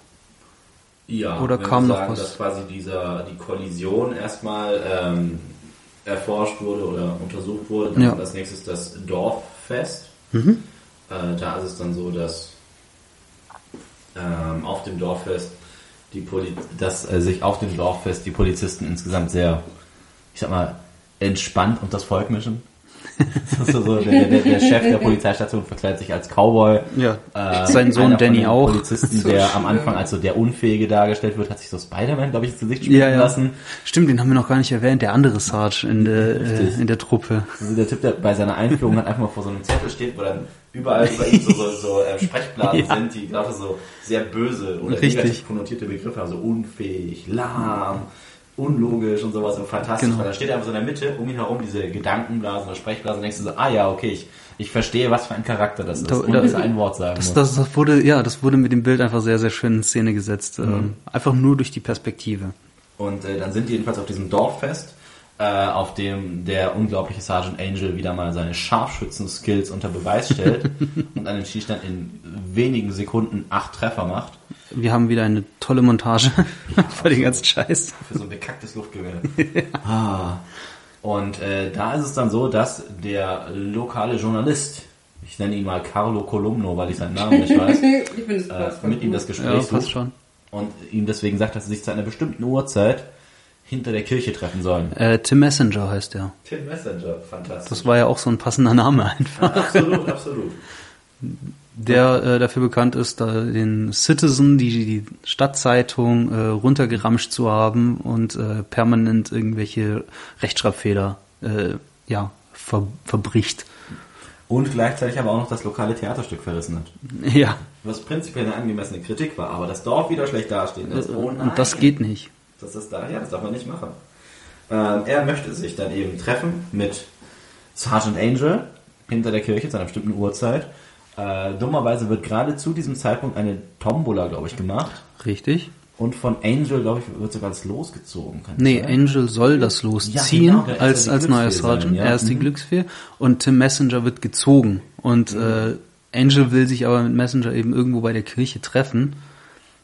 Und äh, ja, der, der Reverend, glaube ich, der die äh, Verlosung ausrichtet, der meint noch so, äh, Tim, Tim, dein Los wurde gezogen und man sieht dann auch Skinner wieder dem so einem Whack-a-Mole-Ding, äh, diese, äh, Slam the Rat oder so heißt es bei denen, äh, da noch steht und so ein richtig schön böses Grinsen auf hat. Das ist dieses Ding, bei dem man mit einem Hammer auf so kleine Maulwurfsköpfe, glaube ich, haut, die aus Genau. dem Boden rauskommen. Genau. Ähm, ja. Und man, was ich ja geil finde, so die ganze Szene, wie die aufgebaut ist und auch die Musik dazu, baut mega Spannung auf. Du hast echt so dieses Gefühl, okay, hier ist jetzt zeitlich wird's knapp. Ja, er, mu er muss jetzt Tim Messenger finden und mit ihm sprechen. Gleichzeitig sollen beide auf der Bühne stehen. Und ähm, währenddessen geht eine vermummte, in einer Kutte gekleideten Gestalt äh, aufs Dach der Kirche und fängt an, einen von diesen Spitzen ähm, ja, zu verschieben. Ähm, denn die Küche ist ja schon sehr bröckelig. Und äh, deswegen wird ja auch, glaube ich, das Fest ausgerichtet. Die wollen Spenden sammeln für die Ja. Kirche, um sie zu äh, restaurieren. Und ja, äh, irgendwie aufgrund von diesem ganzen, okay, äh, die Zeit wird knapp, springt Nicholas Angel los, äh, will zu Tim Messenger und gerade als er ihn sieht, äh, fällt dieses Stück, was diese vermummte Gestalt oben runtergeschubst hat, direkt in den Kopf von Tim Messenger, zerquetscht ihm komplett den Kopf und fährt so ungefähr bis zur Hälfte des Körpers einfach rein. Es hat so Final Destination Vibes. Mega. Das ist mega gory auch an der Stelle. Und ja, wir haben das dritte Opfer, beziehungsweise vierte Opfer, wenn man die ersten beiden schon als zwei zählt, was man ja machen muss. Tragischerweise hat es also Carlo Columno oder Tim Messenger erwischt, Genau. den lokalen Journalisten. Ja. Und damit ist das Dorf um eine weitere, äh, ich sag mal, das Ansehen beschädigende Person ärmer. Und gleichzeitig, oh, wieder ein Der Unfall. ganz schön, der wollte ja aber auch noch. Er wollte ja Infos Nicholas, genau, er wollte Nicholas Angel. Angel äh, Infos geben, er, äh, weil er irgendwas rausgefunden hat äh, wegen einer großen Verschwörung, ähm, hinter der die Nicholas Angel ja auch schon vermutet. Ne? Es kann ja nicht sein, dass alle so blöd sind und äh, diese ganzen Vorkommnisse für Unfälle halten.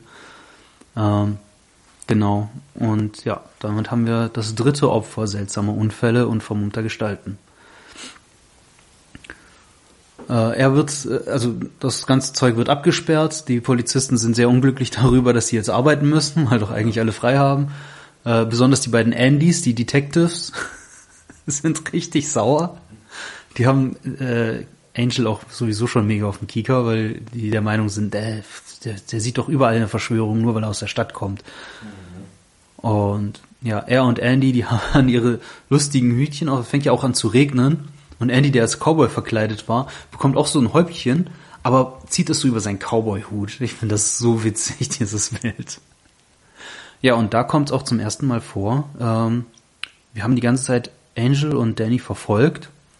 Und ja, während Angel halt so der überkorrekte Polizist ist, ist Danny derjenige, der äh, sich so nach dieser Action sehnt und äh, diesen ganzen Polizeiberuf eigentlich mega romantisiert und äh, vor allem die äh, Sachen, die Angel ihm erzählt, auch mega hoch wertschätzt.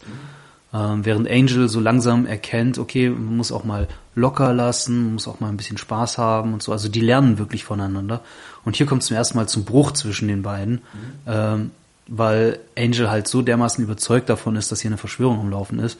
Und Danny das einfach nicht wahrhaben will, ähm, kommt es eben zum, zum ersten Mal zum Streit zwischen den äh, beiden frisch gebackenen Freunden, wenn man so will. Was ja normal, eigentlich bei jeder Buddy-Cop-Komödie völlig normal ist, dass du zwei so unterschiedliche Charaktere hast und die sich die ganze Zeit nur zoffen. Und hier hast du das halt nicht. Hier hast du das nur in diesem Moment und die versöhnen sich ja auch relativ schnell wieder. Das ist kein Lethal Weapon. Richtig. Oder Bad Boys. Oder 21 Jump Street. Auch so ein geiler Film. Genau, Wir haben also lokale Morde. genau.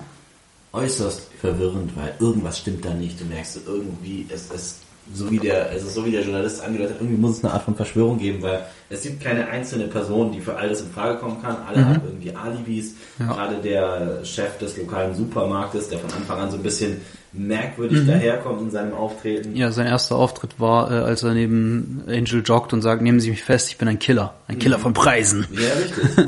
Und die ganze Zeit auch immer wieder Andeutungen macht, auch äh, bei der äh, bei der Gespielin von dem Regisseur. Die ist ja, ähm, glaube ich, irgendwie bei der, äh, auch im, in einem Amt, im Rathaus arbeitet die äh, irgendwie in der Planung für Straßen und so weiter. ja. Ja, stimmt. Wo er dann auch die Andeutung macht, wenn wir ihre Köpfchen einschlagen würden, dann würden mit Sicherheit ganz viele, äh, ganz viele Informationen rausfallen. Und kurz darauf äh, hat sie ihren Kopf komplett verloren. Ja, also er macht immer wieder diese Anspielungen darauf und er ist auch jedes Mal kurz, äh, bevor der Mord passiert, da. Also auch bei dem äh, reichen Typen, dem die Villa in die Luft ge äh, gejagt wurde, da war er auch im Pub, bevor sie ihn nach Hause gebracht haben. Und jetzt eben bei Tim Messenger auch. Da war er auch vor Ort, logischerweise, wie alle anderen. Er war ja auch bei, dem, bei der Autokollision. Ja, genau. Ja, da kam er auch kurz darauf. Ganz schön verwirrend, dieser Typ. Ja. Und ich weiß nicht, ob jetzt noch ein Mord passiert oder ob das. Diese Gärtnerin. Ja, ja. Ich weiß nicht, ob das jetzt passiert oder erstmal Danny und äh, Angel sich wieder zusammenraufen, weil die streiten sich ja wirklich nur ganz kurz. Äh, und dann erstmal durchgehen, was alles passiert ist. Und, und sie sich mega die komplizierte Grundlage irgendwie ausdenken, warum jetzt die ganzen Menschen gestorben sind. So, okay, wir hatten äh, die Gespielin einmal, die eben bei dem äh, im Amt arbeitet, bei der Planung. Wir haben den reichen Typen, der ähm, das Einkaufszentrum errichten will. Äh, der hat wohl irgendwie mit ihr was zu tun gehabt und der äh, Regisseur von der Laienschauspielgruppe, der hat die irgendwie vermittelt gehabt und äh, gehen halt durch, so wenn sie die, über die Charaktere sprechen, okay, der ist der Direktor vom Laienschauspieltheater, äh, schlechter Schauspieler, äh, sie auch schlechte Schauspielerin. Ähm, der Typ hat ein Haus, das nicht in die, äh, in die Umgebung passt. Tim Messenger äh, macht ständig Schreibfehler äh, in, in der Zeitung. So, die zählen alles das auf, wa- was ihnen so gesagt wurde, und dann nehmen sie halt so die Informationen, die irgendwie zusammenführen könnten, dass halt Skinner nachher der Schuldige ist. Und dann, glaube ich, äh, geht Danny erstmal drauf, ja, vielleicht waren es ja doch nur Unfälle, nachdem sie alles richtig schön konstruiert zusammengebaut haben. Und dann kommt noch das eben mit der, ähm, mit der Gärtnerin, wo äh, Angel, ne, der ja mega auf seine Friedenslilie steht, Danny auch so eine Pflanze besorgen will. Und dann fängt die an, in einem ewigen Monolog erstmal zu reden und äh, über Sissy, also ihren Cousin Skinner, zu reden. Und äh, ja, er erzählt so vieles, dass, dass Angel so das Gefühl hat, okay, ich kriege hier jetzt alle Puzzleteile zusammen, äh, um, um Skinner festzunageln. Und bemerkt, er hat seinen, seinen Notizblock vergessen. Also geht er schnell ins Auto, will das holen und währenddessen wird sie von einer von diesen Kuttentypen, Menschen, was auch immer, äh, mit ihrer eigenen Gartenschere abgestochen. Und das ist ja dann auch wieder so eine Sequenz, wo du siehst, vorne läuft er zu seinem Auto, hinten siehst du die Scheibe, also quasi rein in das äh, Ja. in ihr Pflanzengeschäft. Und wird ja quasi mit und abgeschoben. Da passieren quasi zwei Dinge Genau. in einem Bild. Das ist super cool, weil du dann eben siehst, er läuft halt vor sich, der genervte, ernsthafte Polizist, holt sein Notizbuch und zack, im Hintergrund wird dann eben der nächste Mord begangen. Ja. Von der Dame, die sich eigentlich gerade abseilen wollte. Die war nämlich Teil der Nachbarschaftswache. Richtig, sie wollte ja umziehen. Richtig, die, die Ja. dann nämlich erzählt so, ja, irgendwie, ich glaube, durch einen neuen Supermarkt, der entstehen sollte, Ja. äh, würde ihr Grundstück super viel wert sein und sie hat Ja, beschlossen, genau. zu verkaufen Stimmt, genau. und dann wegzugehen. Was ja auch wieder mega in dieses Schema passt. Ja, also scheinbar will Skinner irgendwie alle aus dem Weg räumen, die seinem Supermarkt gefährlich werden könnten. Und äh, aber Angel sieht diesmal diesen Mord. Ja. Ja, er sieht, dass sie erstochen wird und sieht diese, auch diese äh, Gestalt in der Kutte und fängt eine Verfolgungsjagd an, äh, die auch mega spektakulär ist aus irgendeinem Grund. Und ja, kurz darauf gehen sie dann eben äh, zum Supermarkt. Er nimmt die ganze Polizei mit. Entschuldigung.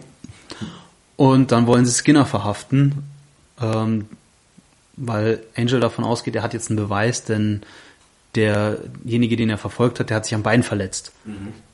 Aber leider hat Skinner zwei völlig intakte, unverletzte Beine.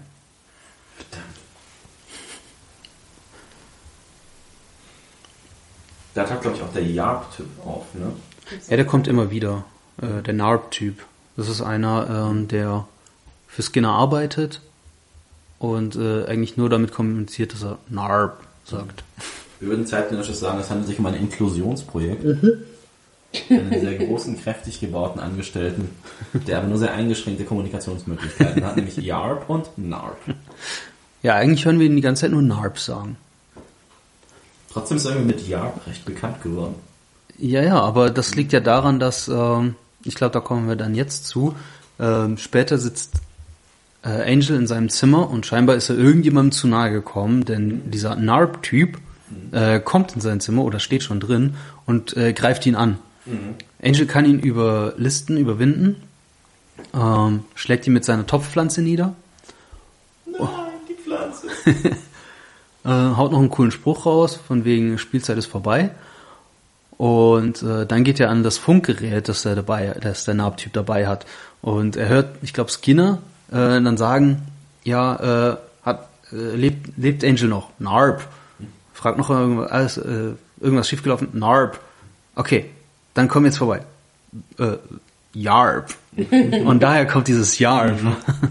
Weil man halt nur Narb sagen gehört hat. Ja.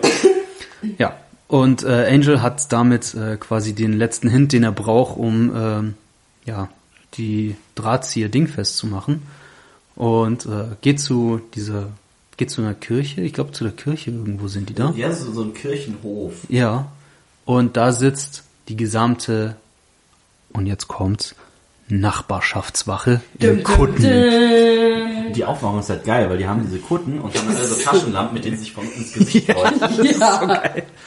Und bevor sie mit der Sitzung anfangen, äh, wird erstmal die Bekanntschaft gemacht, dass eine von ihnen Zwillinge bekommen hat. Das, ist, das ist so geil, banal, einfach so zwischen reingehauen. Ja, auf jeden Fall äh, kommt raus, ja, die Nachbarschaftswache häng, äh, steckt hinter all den Unfällen. Äh, und es geht nicht darum, dass Skinner irgendwie dahinter steckt, dass er äh, keine seine, seine Konkurrenz ausschalten will oder sowas, sondern äh, die haben die Leute wirklich aus den plumpesten Gründen umgebracht, denn es geht nichts weiter als das Wohl aller und darum, dass Sanford wieder das Dorf des Jahres wird. Was dann auch dadurch unterstrichen wird, dass sie immer wieder sagen, das Wohl aller. Das Wohl aller. Ja, jedes Mal, wenn einer das sagt, wiederholen die das. Also selbst wenn Angel das sagt, ja, ich weiß, es geht um das Wohl aller. Das, Wohl aller. Hören Sie auf damit! ja, und warum haben sie die Leute umgebracht?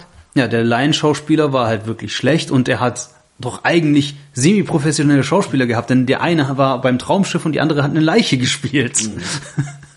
ähm, ja, Messenger mit seinen ähm, Rechtschreibfehler. Rechtschreibfehlern war untragbar. Ähm, der reiche Typ, seine Villa hat halt einfach nicht in, in die Dorfidylle reingepasst. Äh, und die äh, Gärtnerin, die Floristin, die wollte eben weggehen und die konnten nicht zulassen, dass sie ihr Talent für ein anderes Dorf nutzt. Also musste sie auch sterben. Die, die tauchen ja gleich noch auf, ne? Ja, ja, das, das war ja das, was die so, sonst so gestört hat. Und äh, Angel flieht Oh, ja, und landet dann irgendwie in den. Also erstmal kommt ja noch der, der Plot-Twist, Mhm. äh, dass der Chef der Polizei, dass der ganz oben steht bei diesem Kult, bei dieser Nachbarschaftswache. Und wirklich alle alten Leute sind da einfach drin. Und ja, Wie Angel, in jedem Dorf. ja. Äh, Angel versucht zu fliehen, landet dann irgendwo in Katakomben und sieht dann unter anderem den Typen im Trainingsanzug, den sie gehen haben lassen, ähm, die lebende Statue, der, der dieser Schandfleck, den, der sie immer wieder gestört hat. Ähm, und ich glaube auch ein paar Kids, die äh, sonst halt dann Kapuzenkids. Nee, die Kapuzenbanden nicht. Nee, nee. die kommen ja noch mal. Aber die Kids, die er aus dem Pub äh, gezogen hat, die verhaftet wurden in seiner nullten Nacht. Ähm, genau, also da, da sieht er überall diese Leichen. Er sieht auch die Leiche von seinem Vorgänger, äh, die erkannt wird an dem buschigen Bart, was ja irgendwann mal erwähnt wird. Ähm, genau. Kurz darauf ähm, kommt, also er wird äh, von den Kultisten so umringt und dann kommt Danny und sticht ihn mit einem Messer in die Brust. Danny, der Sohn des Polizeichefs. Genau. Anführers des Kultes. Richtig. Äh, ja, Angel wacht in einem Kofferraum auf, der dann, also wir haben wieder so eine Transition. Ähm, Angel, äh, der, der Kofferraum eines Autos öffnet sich, Angel liegt drin. Er wurde von seinem Notizblock gerettet, das Danny vorher noch äh, ihm in die Tasche, in die Brusttasche gesteckt hat. Ja. Cleverer Typ. Ja. Und ja, Danny sagt, er soll doch einfach gehen. Ähm, das ist nichts für ihn und äh, er kann er kann seinen Vater jetzt nicht verhaften. Er kann, die können sich nicht gegen das ganze Dorf stellen etc. etc.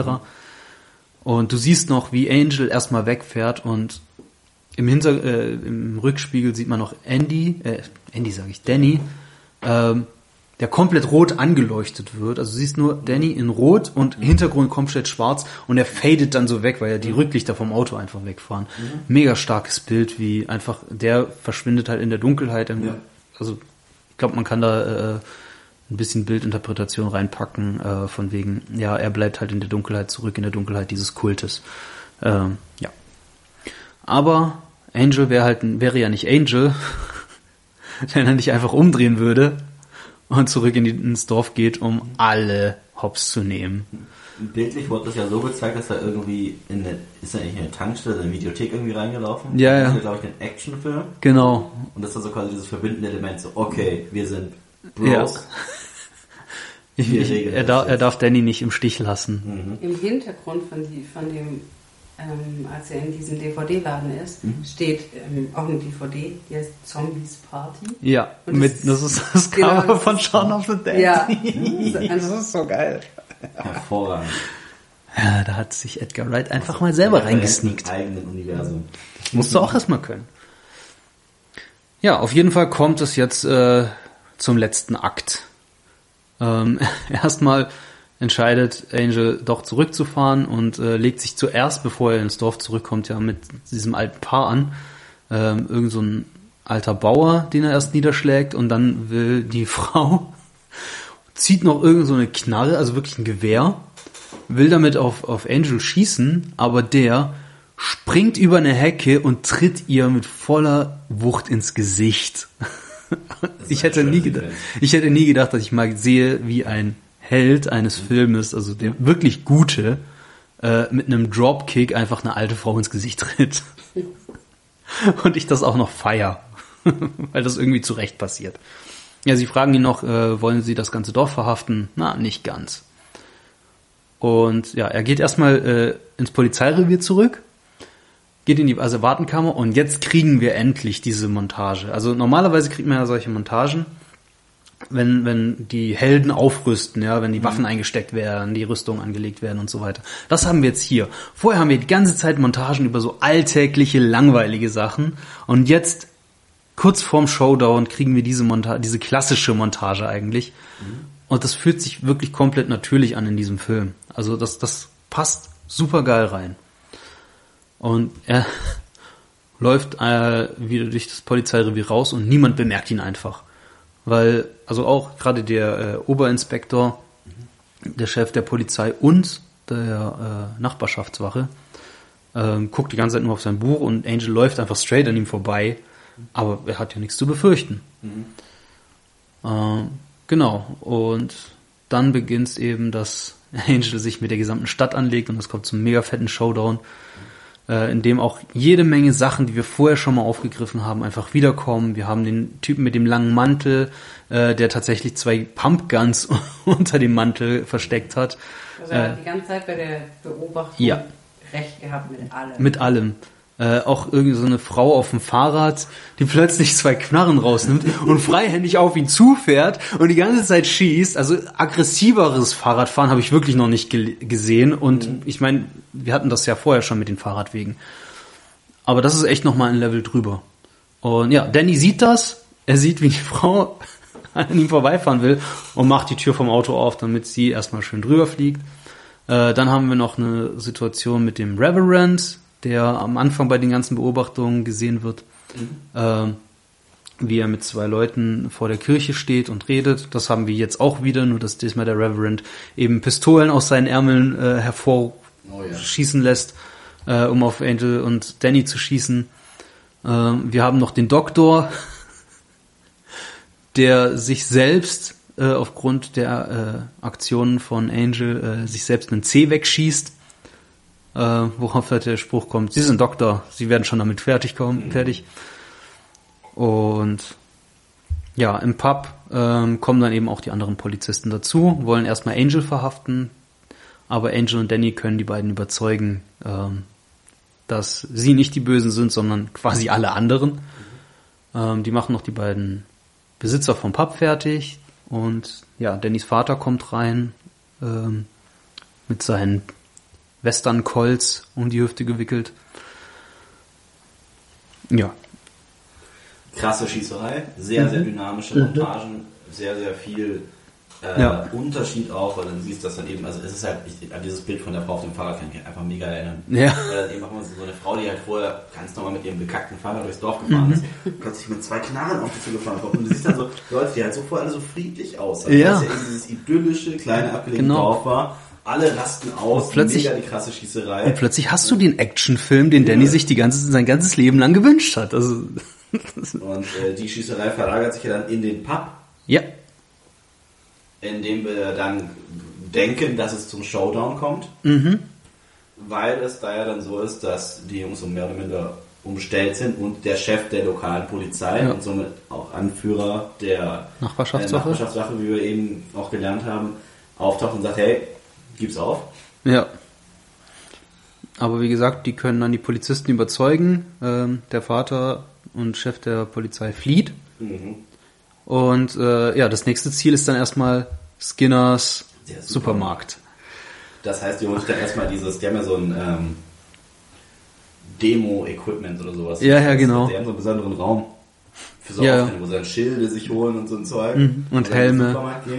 Äh, Und dann, dann siehst, wie im Supermarkt dann teilweise auch dann wirklich mit diesem, da, da wird ja sehr schön auch mit dem ganzen Equipment, das um die Leute rumsteht, Ja, ja. gearbeitet. Aber das geil, äh, geil finde ich ja persönlich erstmal den Moment, in den der andere Sergeant dann hat. Der erstmal sein, sein, also der trägt eine Brille und sein Helm ist so tief, dass seine Brille einfach erstens auf die Nasenspitze gezogen wird und dann komplett runterdrückt. Also er muss die ganze Zeit den Kopf so in den Nacken legen, damit er nach vorne gucken kann, weil der Helm einfach zu tief sitzt. Und ja äh, eigentlich vorher hatten ja, ja, vorher, vorher hatten wir es ja jedes Mal, wenn, wenn irgendwie so eine Crime-Scene da war.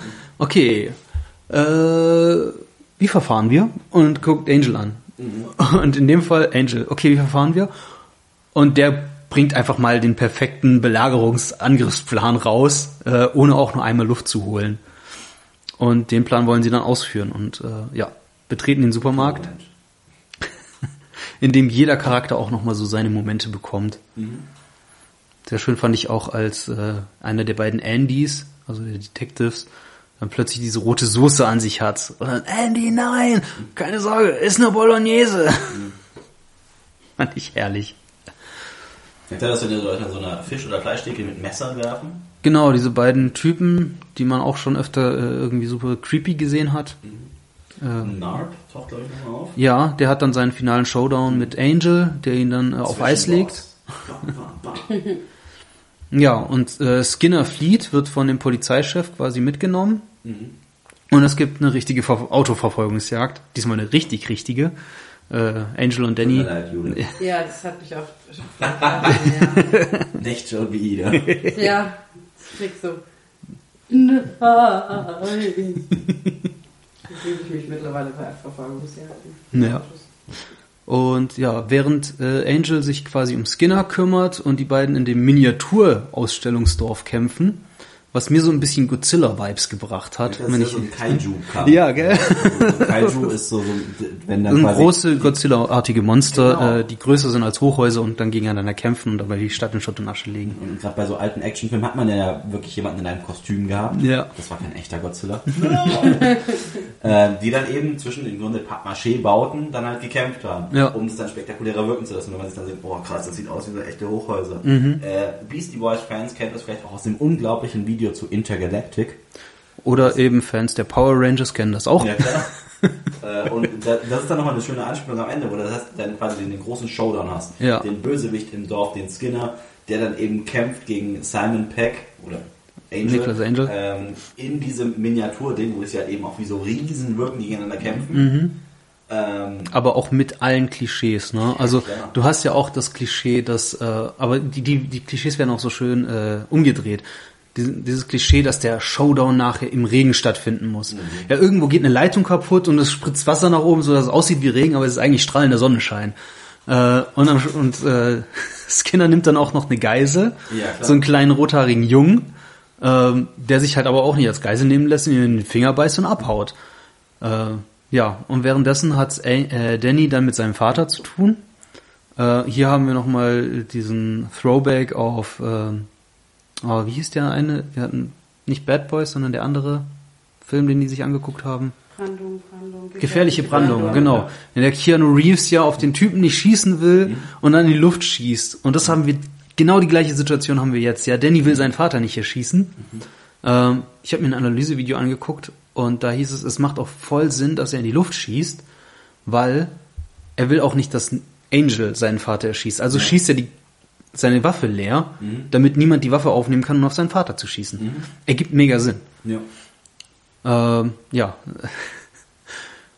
Angel besiegt Skinner, indem, indem dieser äh, über eins der Modellautos ausrutscht und äh, mit dem Unterkiefer, also der weichen Partie in der Mitte des Unterkiefers, einfach auf diese Mundboden. Mundboden. Dankeschön. Ich habe gehofft, dass irgendjemand sagt, wie, das, wie man das nennt. Mit dem Mundboden in, äh, in einem Kirchturm, in der Kirchturmspitze einfach äh, ja hängen bleibt. Also die durchbohrt seinen Unterkiefer, wenn man so will, oder seinen Mundboden. Er überlebt das. Er überlebt, das ist das Geilste. Das ist also, ja atypisch, weil sonst Ja. denkst du damit, denkst du ja, dass der Bösewicht am Ende halt drauf geht. ja, in den meisten Filmen wäre der irgendwie so dem Schädel durchgefallen oder sowas, aber in dem Fall tut das einfach nur scheiße weh. Ja, und ähm, der Vater versucht zu fliehen im Polizeiauto. Womit er nicht gerechnet hat, ist der größte Helfer der Polizisten in diesem Film, der Schwan. Den sie vorher nämlich noch bei der Verfolgungsjagd ins Auto gepackt haben. Weil die mussten sie auch irgendwann mal einfangen und es gibt keine kleinen Jobs für Polizisten. Richtig. Äh, der lenkt ihn so ab, dass er auf den einzigen Baum in diesem ganzen Feld, über das er versucht zu fliehen, fährt. Ja, Angel und Danny haben den Tag gerettet. Und sie fragen den kleinen rothaarigen Jungen noch, wer er denn sei. Und es stellt sich heraus, dass er Aaron A. Aronson ist. Und vorher, als dann quasi überlegt wird, ob man mal in der Bevölkerung ein paar Fragen stellt, Ja, das ist ungefähr bei der Hälfte des Films richtig, einfach. sagt einer der Polizisten, einer der Andys, ja, was sollen wir denn machen? Sollen wir bei Aaron A. Aronson anfangen? ist Und dann gibt so es ein- einfach diesen kleinen Jungen. Und das ist dann nochmal so einer dieser Momente, das ist auch das, äh, der Grund, weswegen es jetzt so quasi, ich sag mal, vergleichsweise lange dauert, diesen Film zu besprechen. Ja. Quasi so lange wie der Film geht, wenn ich jetzt gerade auf die Uhr schaue. Ja, ist es einfach auch. mal so, dass wir feststellen, der Film hat super viel Handlung, die Mhm. sehr ökonomisch, sehr schnelllebig erzählt wird. Ja, auch teilweise gleichzeitig einfach. Richtig. Und das ist, das ist ähnlich wie wenn man als Buch jetzt zum Beispiel Kohlhaas oder sowas liest und man einfach merkt, es passiert super viel gleichzeitig. Und das Ganze musst du dann aber auch immer wieder alles erklären, was passiert, weil es später nochmal eine Rolle spielt, Ja. weil da sehr oft ein schöner Bogen geschlagen wird und du merkst, nichts geschieht da quasi einfach so. Du hast nicht, Richtig. wie du es am Anfang sagtest, diese Eröffnungssequenz, wo er quasi aus London aufs Land fährt. In einem klassischen Ami-Film hast du eine Sequenz mit drei, vier Shots aus der Air, wo ein, äh, aus der Air, aus der Luft, Aus der Luft. wo ein Auto fährt, du hast vielleicht Radiomusik mit irgendeinem generischen Song. Richtig. Vielleicht noch irgendwie ein Wetterbericht aus dem Radio oder ein Telefonat, um ein bisschen Plot doch noch reinzubringen, aber Ja. das sind nichtssagende Bilder. Und Richtig. In Film hast du lauter Bilder, die dafür aus, die darauf aus sind, entweder den Charakter der Leute Ja. vorzustellen oder Andeutungen für den späteren Plot zu geben oder in irgendeiner Form selber der Plot sind in dem Moment, Genau. dass da Dinge teilweise gleichzeitig Bild in Bildmäßig passieren. Ja. Das Ja, ist das ist- beeindruckend ist an dem Film. Das ist was, was bei auf Hot Fuzz noch mehr als auf also auf alle drei Filme der Cornetto-Trilogie trifft das zu, aber auf Hot Fuzz am meisten. Ähm, wenn du diesen Film siehst, also zum Analysieren, ist der halt wirklich fantastisch, weil du quasi jedes Bild überanalysieren kannst äh, und es quasi keine langweiligen Passagen gibt dafür. Ähm, auf der anderen Seite ist es dann eben so, dass wir heute wahrscheinlich eine sehr lange Folge haben, nur über diesen einen Film, ähm, bevor wir uns dann auch noch den dritten Teil widmen. Ähm, Haben wir noch aber ein Eis dafür? Ah, vielleicht habe ich noch eins. ähm, genau. Aber wir sind ja noch nicht Aber und wir sind noch nicht mal ganz, also wir sind jetzt jetzt sind, also wir waren gerade beim beim Showdown und äh, am Ende des Filmes ist es dann so, dass ähm, die Chefs die Chefs aus Früheren. London kommen. Denn die haben festgestellt, ja, ohne Angel sind die Zahlen katastrophal geworden und sie wollen ihn gern wieder haben. Aber der denkt sich jetzt auch, pff, mit mir könnte das nicht machen, ich bleib jetzt hier. Er hat sich ja schon irgendwie an dieses Städtchen gewöhnt. Und am Schluss ähm, sind, ist er, glaube ich, der neue Chef der äh, Polizei in Sanford. Und völlig übersehen wurde ein Nachbarschaftswachenmitglied. Äh, und zwar der Typ, der die ganze Zeit in der Polizeiwache sitzt und alles überwacht. Oh, ja. Der kommt jetzt raus und äh, wir erinnern uns wieder an etwas, was vorher eingeführt wurde, äh, an die Seemine, die ja in der Asservatenkammer liegt. Durch einen dummen Unfall landet der Typ unter der Mine und ja, wie sich herausstellt, ist das kein Blindgänger gewesen, sondern die wurde einfach noch nicht aktiviert. Äh, was genau jetzt passiert und das Ganze, also witzigerweise, die Türen fliegen, also das Ding explodiert, die Türen fliegen aus den Angeln, die Fenster zersplittern, das Haus selbst bricht zusammen, aber alle haben es überlebt. Danny hat sich sogar noch, äh, genau, der, der Typ wollte ja eigentlich noch Angel erschießen. Danny hat sich noch für ihn so richtig, richtig ja. klischeemäßig heldenhaft in die Kugeln geworfen. Ähm, glücklicherweise stellt sich später raus, er hatte sein Notizbuch und hat das Ganze das überlebt. Es ist ja auch mega das Klischee, dass immer jemand ein Buch oder sowas dabei und davon die Kugel Ja. abgefangen wird. Ja, richtig. Also, ja, dramaturgisch. Möchten wir das bei Jeff ist? Mal ausprobieren, wie realistisch das ist. Ich sponsere Also, das- auch das Notizbuch. Ja, toll. Solange keiner von euch beiden die Pistole sponsert, ist es mir. Ich habe nur so Nerf Guns zu Das ist, also das wird dann die letzte Folge, die ihr mit mir aufgenommen habt. Das kann ich euch versprechen.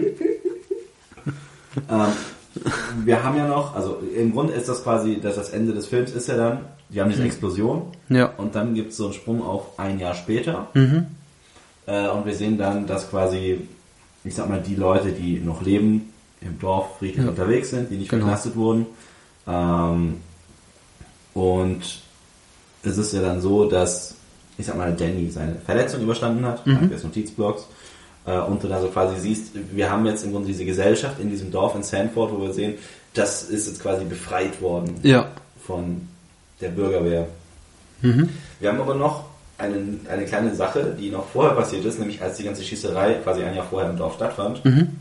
Da war das ganze Dorf nämlich verwüstet Ja. und in dem Moment sind Dio und für diesen Wettbewerb das schönste Dorf aufgetaucht. Ja. Wo Sanford nicht mehr das schönste Dorf werden konnte. Die Leute wurden gespielt von einem alten Schullehrer von Simon Peck, seiner Mutter und der Mutter von Edgar Wright, Richtig. die You Warren quasi gestellt haben. Ja. Äh, und dann einfach nur sehen, wie um sie herum lauter Leichen liegen, Ja.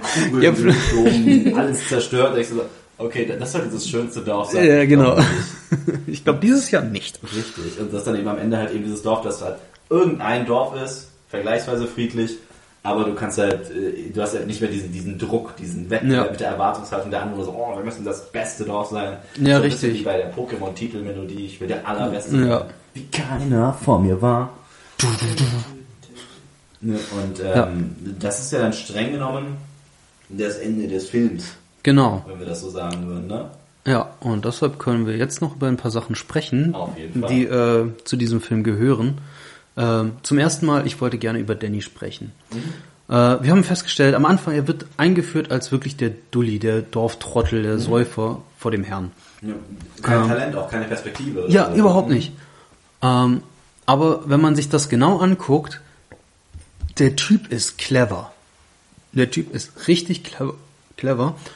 Und er hat das Potenzial, ein richtig guter Cop zu sein. Das Problem ist, er hat halt beschissene Mentoren. Na? Weil er hat sein ganzes Leben lang gelernt, ja, wenn was passiert, dann sind es Unfälle, Sachen passieren nur im Film oder in der Großstadt.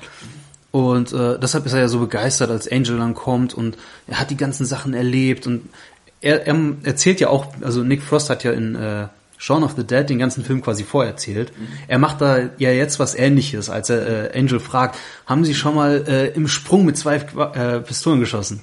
Haben Sie schon mal im Sprung mit einer Pistole geschossen? Haben sie schon mal während einer Verfolgungsjagd aus dem Auto geschossen. Mhm. So diese ganzen Sachen, was der aufzählt, die machen die beiden ja später. Ja. Und zwar alles. Richtig coole Action-Scheiß. ja. Deswegen will er das ja machen. Und äh, was halt spannend ist, er schafft es zweimal, einen kurzen Monolog von, von Angel komplett nachzuerzählen. Mhm. Ohne sich Notizen gemacht zu haben, ohne das zweimal gehört zu haben. Der hat das einmal gehört und er kann das am nächsten Tag oder spä irgendwann später einfach exakt genau gleich wiedergeben. Mhm. Und ähm, er lernt auch, also alles, was Angel ihm sagt, der adaptiert das sofort. Ja, wenn er sagt, ja, wir nennen es Kollision und nicht Unfall. Mhm. Ja, irgendwann später, ja, wie ist deine Mutter gestorben? Ja, äh, Kollision. Ne? Ähm, oder wenn es darum geht, ja, äh, es geht nicht nur um äh, nicht äh, Polizisten oder sowas oder äh, irgendwas, was halt nur männlich konnotiert ist. Nein, das ist äh, Personal, weil wir haben ja auch eine Frau hier. Und der übernimmt das sofort. Mhm. Ja, also Danny ist ein guter Polizist, er hat es nur nie gelernt. Und jetzt, wo Angel da ist, kann er das. Ja, mhm. alleine das. Und ähm, ich finde es halt auch geil, diese Chemie zwischen Nick Frost und Simon Peck, die kommt halt so gut rüber. Man, man kauft den beiden einfach sofort ab, dass es instant Freunde werden und dass die sich trotz dieser kurzen Zeit super wichtig geworden sind. Einfach weil die beiden Schauspieler so gute Freunde im, im echten Leben schon sind. Ähm, wir haben vorher schon mal darüber gesprochen, dass Edgar Wright, der Regisseur, auch einen sehr dynamischen Stil mhm. hat im Schnitt. Ja. Das heißt, durch sehr schnelle Bilder, die hintereinander gezeigt werden, entsteht für dich der Eindruck, dass da gerade was passiert, dass es Bewegung ja. gibt, dass etwas sehr schnell vorbereitet wird. Und Selbst wenn es sehr langweilige Handlungen sind. Genau, also du könntest theoretisch damit ja auch zeigen, oh, ich, genau, schenke mir Wasser in mein Glas ein, mit entsprechender musikalischer Aufbereitung, drei, vier krassen Schnitten, denkst du, wow, war das dynamisch. Mhm. Und ähm, das ist so eine Nummer, die seine kompletten Filme auch so durchzieht als Stilmittel. Ja. Ich habe jetzt kurz mal geschaut, es gibt in dem Film äh, scheinbar 3000 Schnitte. Über 3000 das ist Schnitte, viel. Wodurch du dann pro Shot etwa zweieinhalb Sekunden Zeit hast zum Gucken. Ja. Und wir haben vorher mal in der Folge auch darüber gesprochen, dass es eine wunderschöne Szene mit Liam Neeson in Taken gibt, in der er über einen Zaun klettert, was ja erstmal aussieht nach, okay, ich habe einen Shot, ich laufe auf den Zaun zu, zweiter Shot, ich klettere über den Zaun, dritter mhm, Shot, ich bin hinter dem Zaun, äh, Zaun. Und dafür hat er 10 bis 12 Schnitte, weil Neeson halt scheiße alt ist und Richtig. über einen Zaun klettern sollte. Richtig, genau. Und Kack nicht über Liam Neeson. Liam Neeson ist ein fantastischer Schauspieler und ich verneige mich vor seinem Lebenswerk, außer Battleships. Und ja. äh, an, an, aber das ist halt so eine Stelle, wo du halt so merkst, okay, man hätte das ökonomischer schießen können. Ja, ja, klar. Weil halt nicht viel passiert ist. Nee, das ist, das ist halt das Ding. Es passiert nicht viel, aber mhm. es soll eine Action-Szene sein. Ja, er, mhm. er hat ja hier äh, da Druck gehabt ja. und muss da irgendwie schnell über den Zaun klettern. Können wir aber jetzt nicht in einem Take oder in zwei Takes ja. filmen. Deshalb müssen wir da jetzt ganz viele Schnitte reinmachen, um da irgendwie Bewegung reinzubringen. Ja. Und was Edgar Wright aber macht, der macht diese Schnitte interessant. Das Ding ist, mhm. dass diese vielen Schnitte bei Liam Neeson, ja. die sind nicht interessant. Die mhm. erzählen nichts. Die sind nur dafür da, um Bewegung reinzubringen. Du weißt ja, was passiert. Ja. Mhm. Und äh, bei, bei Edgar Wright, da passieren in jedem Schnitt etwas anderes. Ja. Und das ist, das ist, glaube ich, die Krux daran. Wir verstehen jeden einzelnen Punkt, weil die alle zusammengehören, aber es passiert jedes Mal irgendwas völlig anderes. Und was er sehr gut kann, ist von Szene zu Szene gehen, äh, ohne einfach nur von Szene zu Szene gehen. Also jedes Mal, wenn sich äh, äh, die Szene wechselt, hast du irgendeinen coolen Übergang, ja. der wirklich kreativ ist. Also nicht einfach nur so ein Star Wars, wir wischen jetzt, sondern wirklich kreative Sachen. Also zum, auch zum Beispiel, äh, als er äh, aus London nach Sanford geht, das der allererste Transition, die wir haben, ist, äh, er steht da, ein äh, Taxi fährt übers Bild mhm.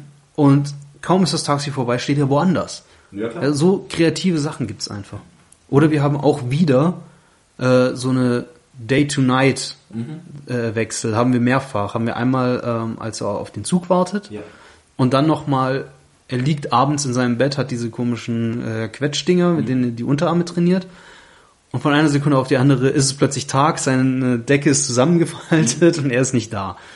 Aber der Schnitt ist halt so perfekt gesetzt, dass quasi Ja. jetzt so wirkt, als wäre die Kamera noch am selben Ort. Ja, genau. Die quasi den ganzen Tag da stehen Ja. lassen. Und das sind super interessante Schnitte, weil du dann eben merkst, okay, da, da ist eben noch was auf der technischen Ebene, was du vielleicht anfangs gar nicht so bemerkst. Mhm. Ja. Mhm. Das ist wie wenn du dir Birdman anschaust und so merkst, hat der Film gar keinen einzigen Schnitt. Ja. Krass, wie hat er das gemacht?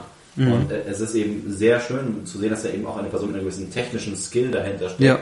Äh, um zu sehen, wie er das quasi auch nutzt im Film und dann eben nicht nur hektische Schnitte macht aller Michael Bay oder so. Michael Bay bekannt für Actionfilme wie The Rock, aber auch Mhm. Oder Transformers. und sowas, äh, die halt überlebt mit Action-Szenen, wo du aber teilweise dann gar nicht mehr erkennst, was da wirklich passiert. Ja, weil du meistens irgendwie eine shaky Cam drin hast oder also diese, Das ist so ein Born-Problem ja, ja.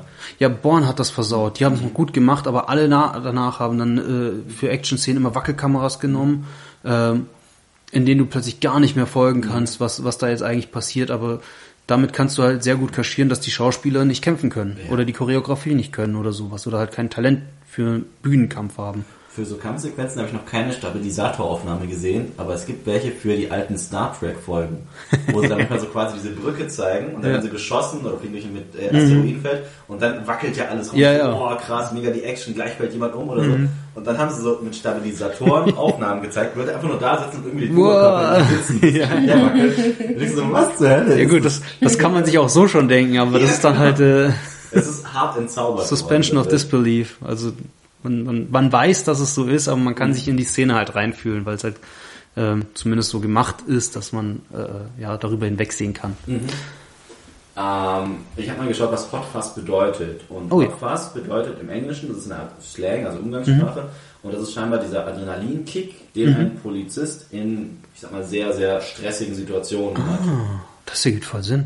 Das heißt, wenn Oh. du quasi zum Beispiel in einer Schießerei plötzlich verwickelt bist Mhm. oder Schlägerei, dass du dann quasi so einen Moment hast, ich hab mal von, in Filmen wäre die Inszenierung dann oft sowas wie, dass für die die Sachen in Zeitlupe ablaufen Mhm. oder sowas. Aber das ist quasi Hot Fuzz. Ah, cool. Das wusste ich gar nicht. Das finde ich einen sehr, sehr coolen Fakt. Wieder was gelernt. Yay! Apropos, jetzt möchte ich euch noch was lehren. Oh, fantastisch. Und zwar habe ich äh, in der letzten Folge das schon mal angesprochen, der hermeneutische Zirkel. Und ich glaube, bei keinem Film passt das besser rein als bei diesem. Ähm, denn wenn man Hot Fuzz sich anguckt und wenn man ihn sich zum hundertsten Mal anguckt, gibt es immer noch Sachen, die man entdecken kann in diesem Film. Und ich möchte euch gerne was über den hermeneutischen Zirkel erklären. Und zwar ist es so, ähm, Bilder sind immer schwer zu beschreiben, aber stellt euch vor, ihr habt äh, ein gewisses Vorwissen, bevor ihr einen Film seht. Oder ein Buch liest, eine Geschichte äh, liest oder sonst was. Ja, ihr kommt da mit einem gewissen Vorwissen herein und ähm, könnt aufgrund dessen einschätzen, was da in dieser Geschichte passiert. So, nach dieser Geschichte habt ihr ein geändertes Vorwissen.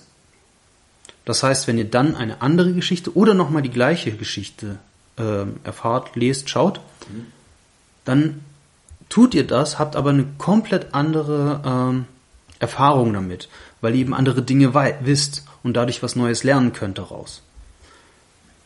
Dadurch ergibt sich so eine, also wenn man das jetzt bildlich darstellen würde, ähm, die meisten Bilder haben das, du hast einen Punkt, von dem gehst du aus, dann hast du äh, auf der Seite diesen Punkt, du äh, liest diese Geschichte und das wird mit einem Halbkreis, mit so einem Bogen verbunden. Dann gibt's auf der ganz anderen Seite einen Punkt mit neuer Stand des Wissens und das wird dann, da, da geht dann quasi dieser Kreis weiter und das wird dann zu so einer Spirale, immer weiter, immer weiter. So. Das ist, so wird bildlich der hermeneutische Zirkel dargestellt. Das Ja. bedeutet, jedes Mal, wenn wir etwas Neues erfahren, ändert sich unser Wissen und wir können die neuen Informationen anders verarbeiten. So, nehmen wir das jetzt mal für Beispiel Hot Fuzz. Wir gucken den Film, maximal haben, äh, beim ersten Mal haben wir maximal das Vorwissen, wie funktioniert eine Buddy-Cop-Film, eine Buddy-Cop-Komödie. So, dann schauen wir den Film und bekommen mit, okay, wir haben hier diesen, äh, zum Beispiel von, von Angel und ähm, Danny, die überlegen sich mega den komplexen äh, Plot, warum jetzt diese ganzen Menschen sterben. Und es stellt sich nachher raus, äh, die sterben eigentlich aus völlig banalen Gründen. So. Jetzt gucken wir uns den Film später nochmal an und wissen, was vor sich geht. Jetzt können wir auf völlig andere Dinge achten, weil wir jetzt nicht mehr miträtseln müssen, ähm, wer, wer ist denn jetzt der Mörder, was, was passiert da und so weiter, sondern können darauf achten, okay, der Skinner, der verrät sich die ganze Zeit schon durch diese und jene Aussage. Ja, und wir können die jetzt in einen völlig anderen Hintergrund setzen. Ja, Immer diese zweideutigen Aussagen, von Genau. denen ständig kommen, ja. Genau. Äh, wir sehen am Anfang diese Szene äh, mit dem Faschist und der Hexe. So, wir wissen, das kommt nachher, also können wir jetzt schon mal wieder ganz anders darüber lachen, weil wir dieses Wissen haben, okay, das ist jetzt nicht nur der Gag für jetzt, sondern das ist der Gag, der den Gag für nachher vorbereitet. Und wenn wir dann wieder drauf gucken, wissen wir diese Sachen und können beim dritten Mal schauen, wieder auf neue Sachen achten. Und so funktioniert der hermeneutische Zirkel. Wir können also die Bedeutung der Bilder oder der einzelnen Informationen komplett neu wahrnehmen jedes Mal und können dadurch immer tiefer quasi in die Materie eintauchen. Und das funktioniert eben nicht nur für immer denselben Film, sondern auch, wenn wir jetzt zum Beispiel wissen, Shaun of the Dead. Da haben wir dieses Foreshadowing gehabt. So, jetzt gucken wir Hot Fuzz. Wir wissen, das ist vom gleichen Macher, das sind die gleichen Schauspieler. Da werden wir jetzt vielleicht irgendwelche Referenzen darauf finden. Zum Beispiel auch, was du vorher gesagt hast, Jule, äh, mit diesem, mit dieser DVD. Ja, dadurch, dass wir Shaun of the Dead kennen, wissen wir, dass diese DVD eigentlich Shaun of the Dead ist, die jetzt aber Zombie Party heißt. So, plötzlich oh, der wird's- spanische Titel. Genau. Plötzlich ist das ein Witz, über den wir, den wir verstehen. Ja, wir sind Insider. So, Nicht zu wenn wir jetzt, mit der Monster Party von den Ärzten. ja, völlig anderes Thema, genau. Wenn wir jetzt auf unsere nächste Folge gucken, Spoiler-Alarm, der dritte Teil der Cornetto-Trilogie ist At the World's End. So, haben wir vorher keinen von diesen Filmen geguckt, werden wir The World's End völlig anders gucken, als wenn wir die beiden anderen Filme gesehen haben und wissen, diesen Teil einer Trilogie, von der The World's End der Abschluss ist. Also können wir schon beim ersten Gucken ganz anders äh, diesen Film bewerten, als wenn wir den Film gucken würden, ohne Hot Fuzz und Shaun of the Dead zu kennen. Weil wir da eben nicht wissen, wie diese Zusammenhänge sind. Wie Dieses, dieses Foreshadowing, das erwarten wir im nächsten Film schon, weil wir das jetzt in zwei Filmen hatten. Und Wenn so ihr- funktioniert der hermeneutische Zirkel. Und Das- wenn ihr den nämlich bildlich sehen wollt, dann müsst ihr bei uns auf Insta vorbeigucken. Oh, Da wird nämlich, wenn diese Folge kommt, äh, ein Bild dazu zu sehen sein. genau, denn seit wann hast Kurzem. du? Seit kurz, seit für uns kurzem, seit für euch jetzt zwei Folgen, nee drei Folgen sogar schon. Du hattest den kurz bevor wir die Blues Brothers Folge Ja. veröffentlicht haben, äh, haben wir einen Instagram Account erstellt. Endlich sind wir auch äh, in den sozialen Medien vertreten. Yay! Ähm, ja, das heißt, wir hatten jetzt ein bisschen Vorlauf, aber wir würden uns freuen, wenn ihr uns auf Instagram sucht unter Once Upon a Story der Podcast. Könnt ihr uns dort finden. Und ja, folgt uns ähm, für Informationen über die nächsten Folgen, über ja, kleine Zusatzinformationen über Kleine uns, über Einblicke. kleine Einblicke, über alles Mögliche, was man halt so auf Instagram macht. Äh, dort könnt ihr auch gerne Kontakt mit uns aufnehmen, wenn ihr nicht Lust habt, äh, einfach auf unserer Website vorbeizuschauen unter www.onceuponastory.de. Dort gibt es auch ein Kontaktformular. Dort könnt ihr uns äh, schreiben, wie euch die Folgen gefallen, äh, könnt uns Feedback geben, könnt uns Vorschläge machen für künftige Folgen oder auch Kritik geben. Ihr könnt es auch schreiben, was euer Lieblingseis ist. Ja, Wenn wir schon über die Cornetto-Trilogie reden. richtig. Und ich wollte noch was zu deinem hermeneutischen Zirkel von eben ergänzen. Ja, bitte. Denn äh, das ist ja sehr interessant, wenn du sagst, okay, ich entlaste quasi einen Teil meiner Wahrnehmung, weil ich ja quasi schon weiß, was in dem Film passiert. Es gibt ja Leute, Genau. die schauen sich manchmal auch Filme an, weil sie die zum Beispiel an Weihnachten immer gucken. Ja. Äh, oder weil die was gewisses schon fast harmonisches oder ritualistisches. Äh, Ich gehöre dazu bei solchen soll. Menschen. Ja. Ich wette, du schaust dir regelmäßig Harry Potter zum Beispiel an. Immer Weihnachten. Ja, siehst du mal, ne? Und äh, ich wette, dir wird dann auch hin und wieder was auffallen in den Filmen, wo du dir denkst, krass, da habe ich vorher noch nie so drüber nachgedacht. Ja, was an der. Inszenierung liegen kann, an der Wahl der Schauspieler, vielleicht an der Gestik oder Mimik. Ja. Äh, es gibt auch so, so ganz kleine Gesten, äh, wo du dann so dich fragst, ist das wirklich so? Und du hast eben nochmal von der Frau gesprochen, mit dem Kreuzworträtsel bei dem Faschist rauskam. Und Mhm. Ja. Ich habe gerade nochmal geschaut und es gibt da quasi ein geteiltes Echo, weil die Frau hat ja am Anfang in dem äh, Hotel das Kreuzworträtsel in dem Faschist rauskommt. Ja. Und später schreit sie Faschist und schießt auf, äh, Auf Angel. also Angel. Und ich habe geschaut, ob die Waffe, die sie benutzt, eine Waffe aus dem Zweiten Weltkrieg ist. Ja. Und es ist eine Waffe aus dem Zweiten Weltkrieg. Aber es, ich, ich finde da, ich sag mal, ein geteiltes Echo, weil die einen sagen, es sei quasi eine britische Maschinenpistole Mhm. aus dem Zweiten Weltkrieg. Oder aber die Sache, die ich sag mal besser passen würde vom Detail, Ja. es war eine Maschinenpistole, die die Waffen-SS verwendet hat. Ja. Was zum Faschisten passen würde. Würde, ja, vor allem, weil sie sagt Faschismus. Wunderbar. Und das ist dann halt so, so ein, so ein Mini-Detail, wo du dann auch so sagst, okay, beim ersten Schauen will ich das absolut nicht merken. Nee, ich will das überhaupt nicht mal hinterfragen. Ja, das schaust du, das findest du erst beim dritten, vierten Mal raus, wenn du wirklich dann anfängst, den Film zu gucken, auf Details zu achten. Richtig, ja. Ja. Und äh, das sind eben so Sachen, die dann auch Filme so interessant machen, wenn dann auch diesen Wert haben, dass man die wieder anschauen kann. Es gibt ja Genau. auch Filme, da gehst du rein und denkst dir, okay, ich werde den nie wieder sehen. Ja. So, ich wollte wissen, was Oh passiert ja. und dann Richtig, genau. nicht mehr. Ja. Das Äh, ist ja das Problem von zum Beispiel vielen Krimis, die ja nur darauf aus sind, auf diesen Plot-Twist, wer ist nachher der Mörder. Oder Filme, äh, also bei, bei Spoilern, ja. Ähm, viele Leute versuchen Spoiler zu vermeiden, um sich den Film nicht kaputt zu machen. Auf der einen Seite kann ich das verstehen, das versuche ich bei vielen Filmen, auf die ich mich wirklich schon lange freue, auch. Auf der anderen Seite ist es, also wenn ein Film dadurch kaputt gemacht wird, dass er dir gespoilt wurde, dann hat er wirklich keinen Mehrwert. Ja klar, Weil dann basiert er, unterhaltsam. ja, dann basiert er wirklich nur auf dieser einen Sache, auf diesem Spoiler. Ähm, nehmen wir mal Beispiel Star Wars, ja. Episode 5, Spoiler-Alarm. Darth Vader ist der Vater von Luke Skywalker, ja. So, das ist ein, also wenn man das vorher nicht weiß, kann das ein mega Spoiler sein. Aber selbst wenn du es weißt, ich kann mir diesen Film noch so oft angucken und ich werde ihn jedes Mal geil finden, weil ich es auch vorher vielleicht weiß, dass, äh, dass Darth Vader jetzt der Vater ist, von mir aus, oder auch nicht. Es ist völlig egal, weil der Film an sich gut ist. Der wird nicht dadurch kaputt gemacht, dass du das weißt. Krimis haben dieses Problem oft, wenn du weißt, wer der Täter ist. Es gibt viele Krimis, die kannst du dir vielleicht zweimal angucken. Einmal, um mitzurätseln und beim zweiten Mal, um diese Herleitung nochmal zu, mitzubekommen. Wenn ein Krimi schlecht ist, dann kannst du ihn dir einmal angucken und findest ihn gleich schlecht, weil du von vornherein wusstest, wer der Mörder war und dann überhaupt keinen Mehrwert hattest, auch beim Miträtseln. Aber gute, gute Krimis, und da würde ich jetzt Hot Fuzz sogar mit dazu zählen, kannst du dir immer wieder angucken, weil du immer mehr Details findest. Und dann ist es spannend. Und der wird nicht dadurch kaputt gemacht, dass du jetzt weißt, wer die Mörder sind. Ja klar, du kannst ihn dir wieder anschauen, gerade weil er so überladen ist mit Details. Genau, ja. Weil er trotzdem diesen Unterhaltungswert hat. Und Richtig. du kannst auch sagen, es gibt auch Leute, die zum Beispiel die Feuerzangenbowle heute noch schauen zu Weihnachten Ja. Mhm. oder so. Das ist ja auch ein Film, der ist uralt, äh, aber er hat eben diesen, ich sag mal, diese, diesen Unterhaltungswert, Ja. der vielleicht auch einfach am Kollektiven sich betrinken liegt. Das ist ja durchaus legitim. Kann sein. Äh, man braucht ja verschiedenste Anlässe, um sich zu betrinken. Das kann auch der Pur Party Mix sein oder sowas. Übrigens, Pur haben sich noch nicht bei uns gemeldet, also mach dir mal bitte Druck. Ja, ich, ich muss ja gestehen, letzte Woche, äh, letztes Wochenende war ich auf einem Stadtfest und habe die Musik gemacht.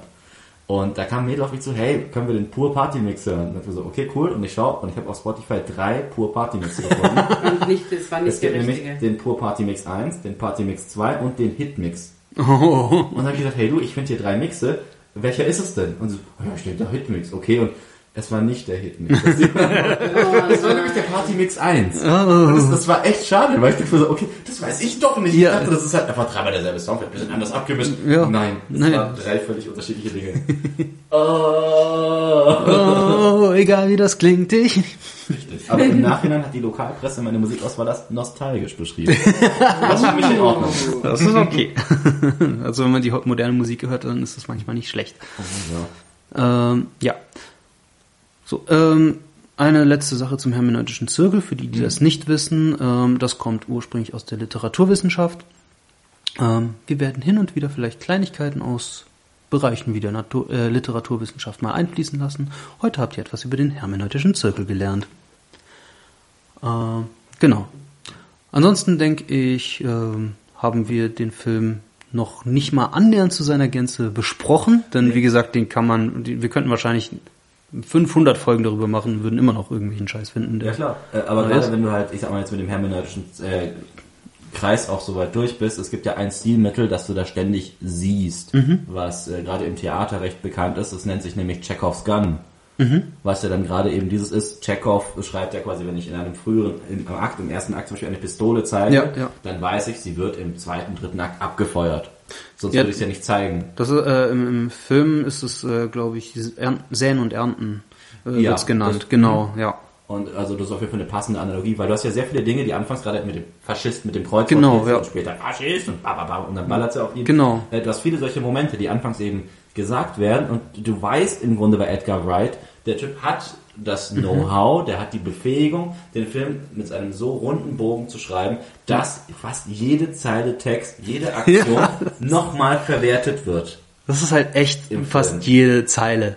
Und das ist halt mega beeindruckend, weil Ja. du dann eben so merkst, so, du musst eigentlich, also du kannst dir den Film anschauen und dich einfach berieseln lassen, das kannst du. Mhm. Ja. Aber wenn du wirklich mal aufpasst, merkst du erst, wie, wie viel, ich sag mal, gutes Handwerk in diesem Film dann auch drinsteckt, Mhm. Ja, weil er eben das so stimmt. voll ist mit solchen Dingen. Und da auch nochmal eine ordentliche Schippe nach Shaun of the Dead draufgelegt hat. Ja. Weil so viel mehr auch passiert mit dieser kleinen Dorfgemeinschaft. Ja, man hat so ein bisschen das Gefühl, Edgar Wright hat sich hingestellt, äh, okay, ich habe Shaun of the Dead gemacht.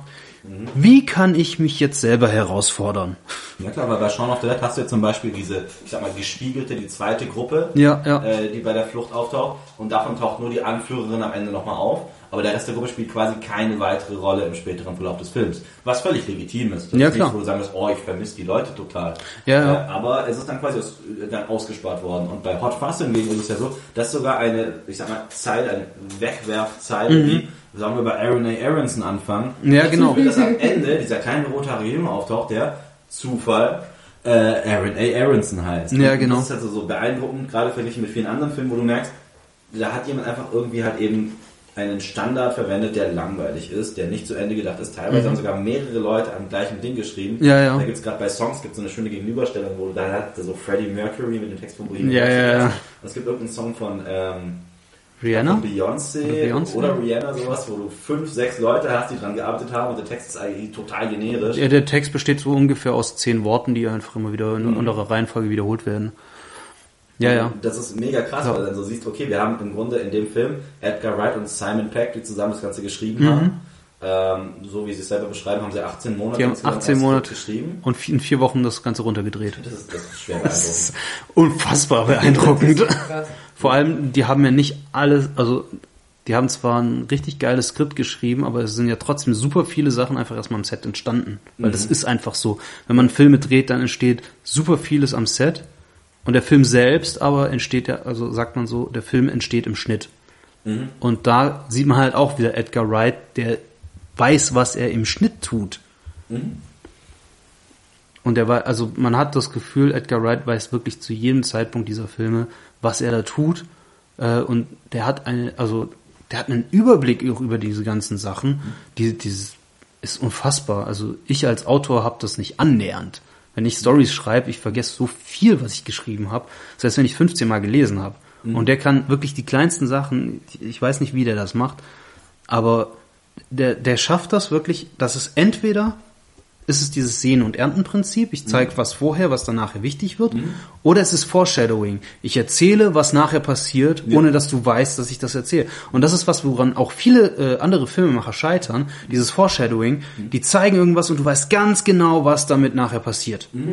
Und in dem Fall, äh, ein super Beispiel, als er mit seiner Ex, mit Kate Blanchett, spricht. Ja. Ähm, da sagt sie ihm ja noch, ja, du hast doch Schluss gemacht.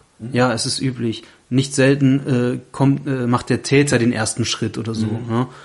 Und wenn man dann nachher dann in Sandford ist,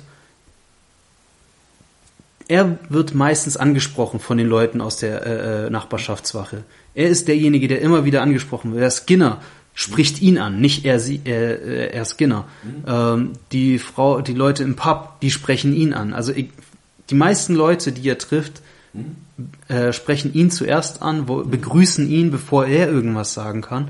Ja, also das, das ist selbst so eine kleine Kleinigkeit einfach nur, die da mit reinspielt, die man dann wiederfinden kann. Das würde dir beim ersten Mal äh, niemals auffallen beim Gucken. Ja, klar. Aber weil du halt- das halt nicht weißt. Aber vielleicht beim zweiten, dritten, vierten Mal, da könnte man dann drüber stolpern. Und selbst dann ist es so, ein- so ein winzig kleines Detail einfach, das Edgar Wright da mit reingebracht hat. Und das finde ich maximal beeindruckend.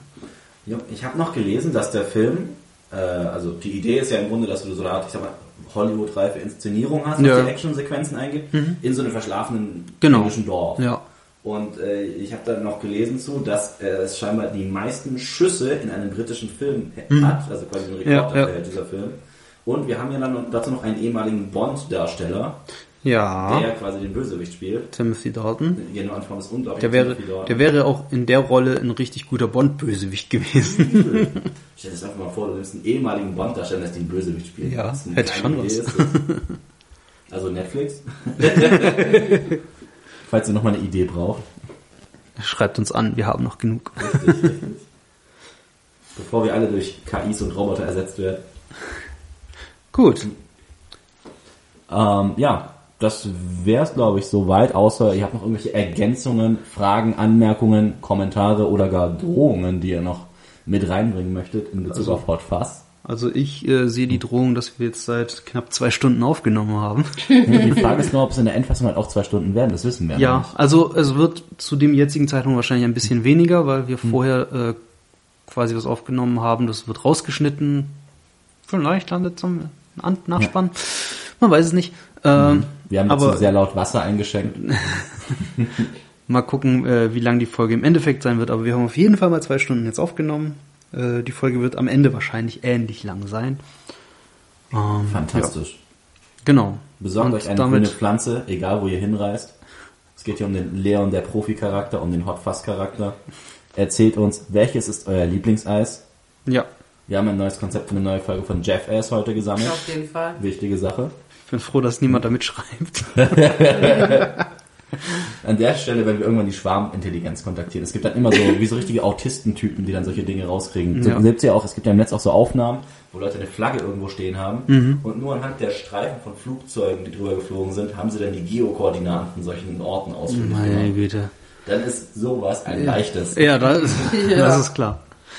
Okay, ähm, ja, wir haben es ja schon gesagt, äh, schreibt uns an auf Instagram, auf unserer Website. Gebt uns Feedback, gebt uns Ideen, was ihr gerne hören möchtet. Oder Memes.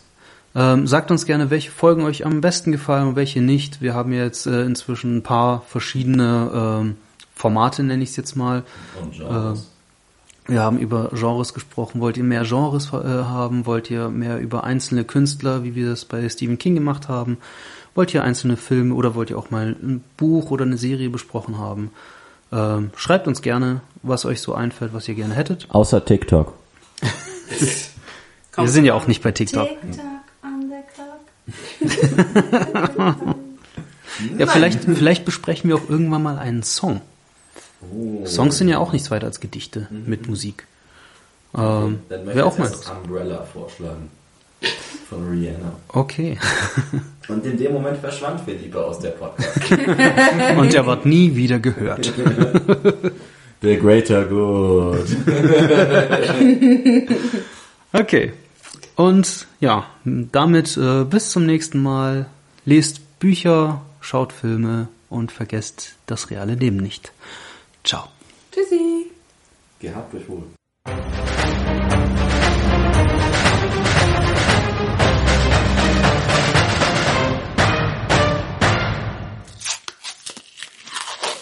Hört ihr diese wunderschönen Geräusche? Psst, das ist ASMR. Denn Once Upon a Story macht jetzt auch ASMR-Videos. Videos. Videos im Podcast. Das passt ja, wir haben ja Zuschauer. ja, eben. Ja, wir haben auch so Gesichter fürs Radio, ne? ja, das auf jeden Fall.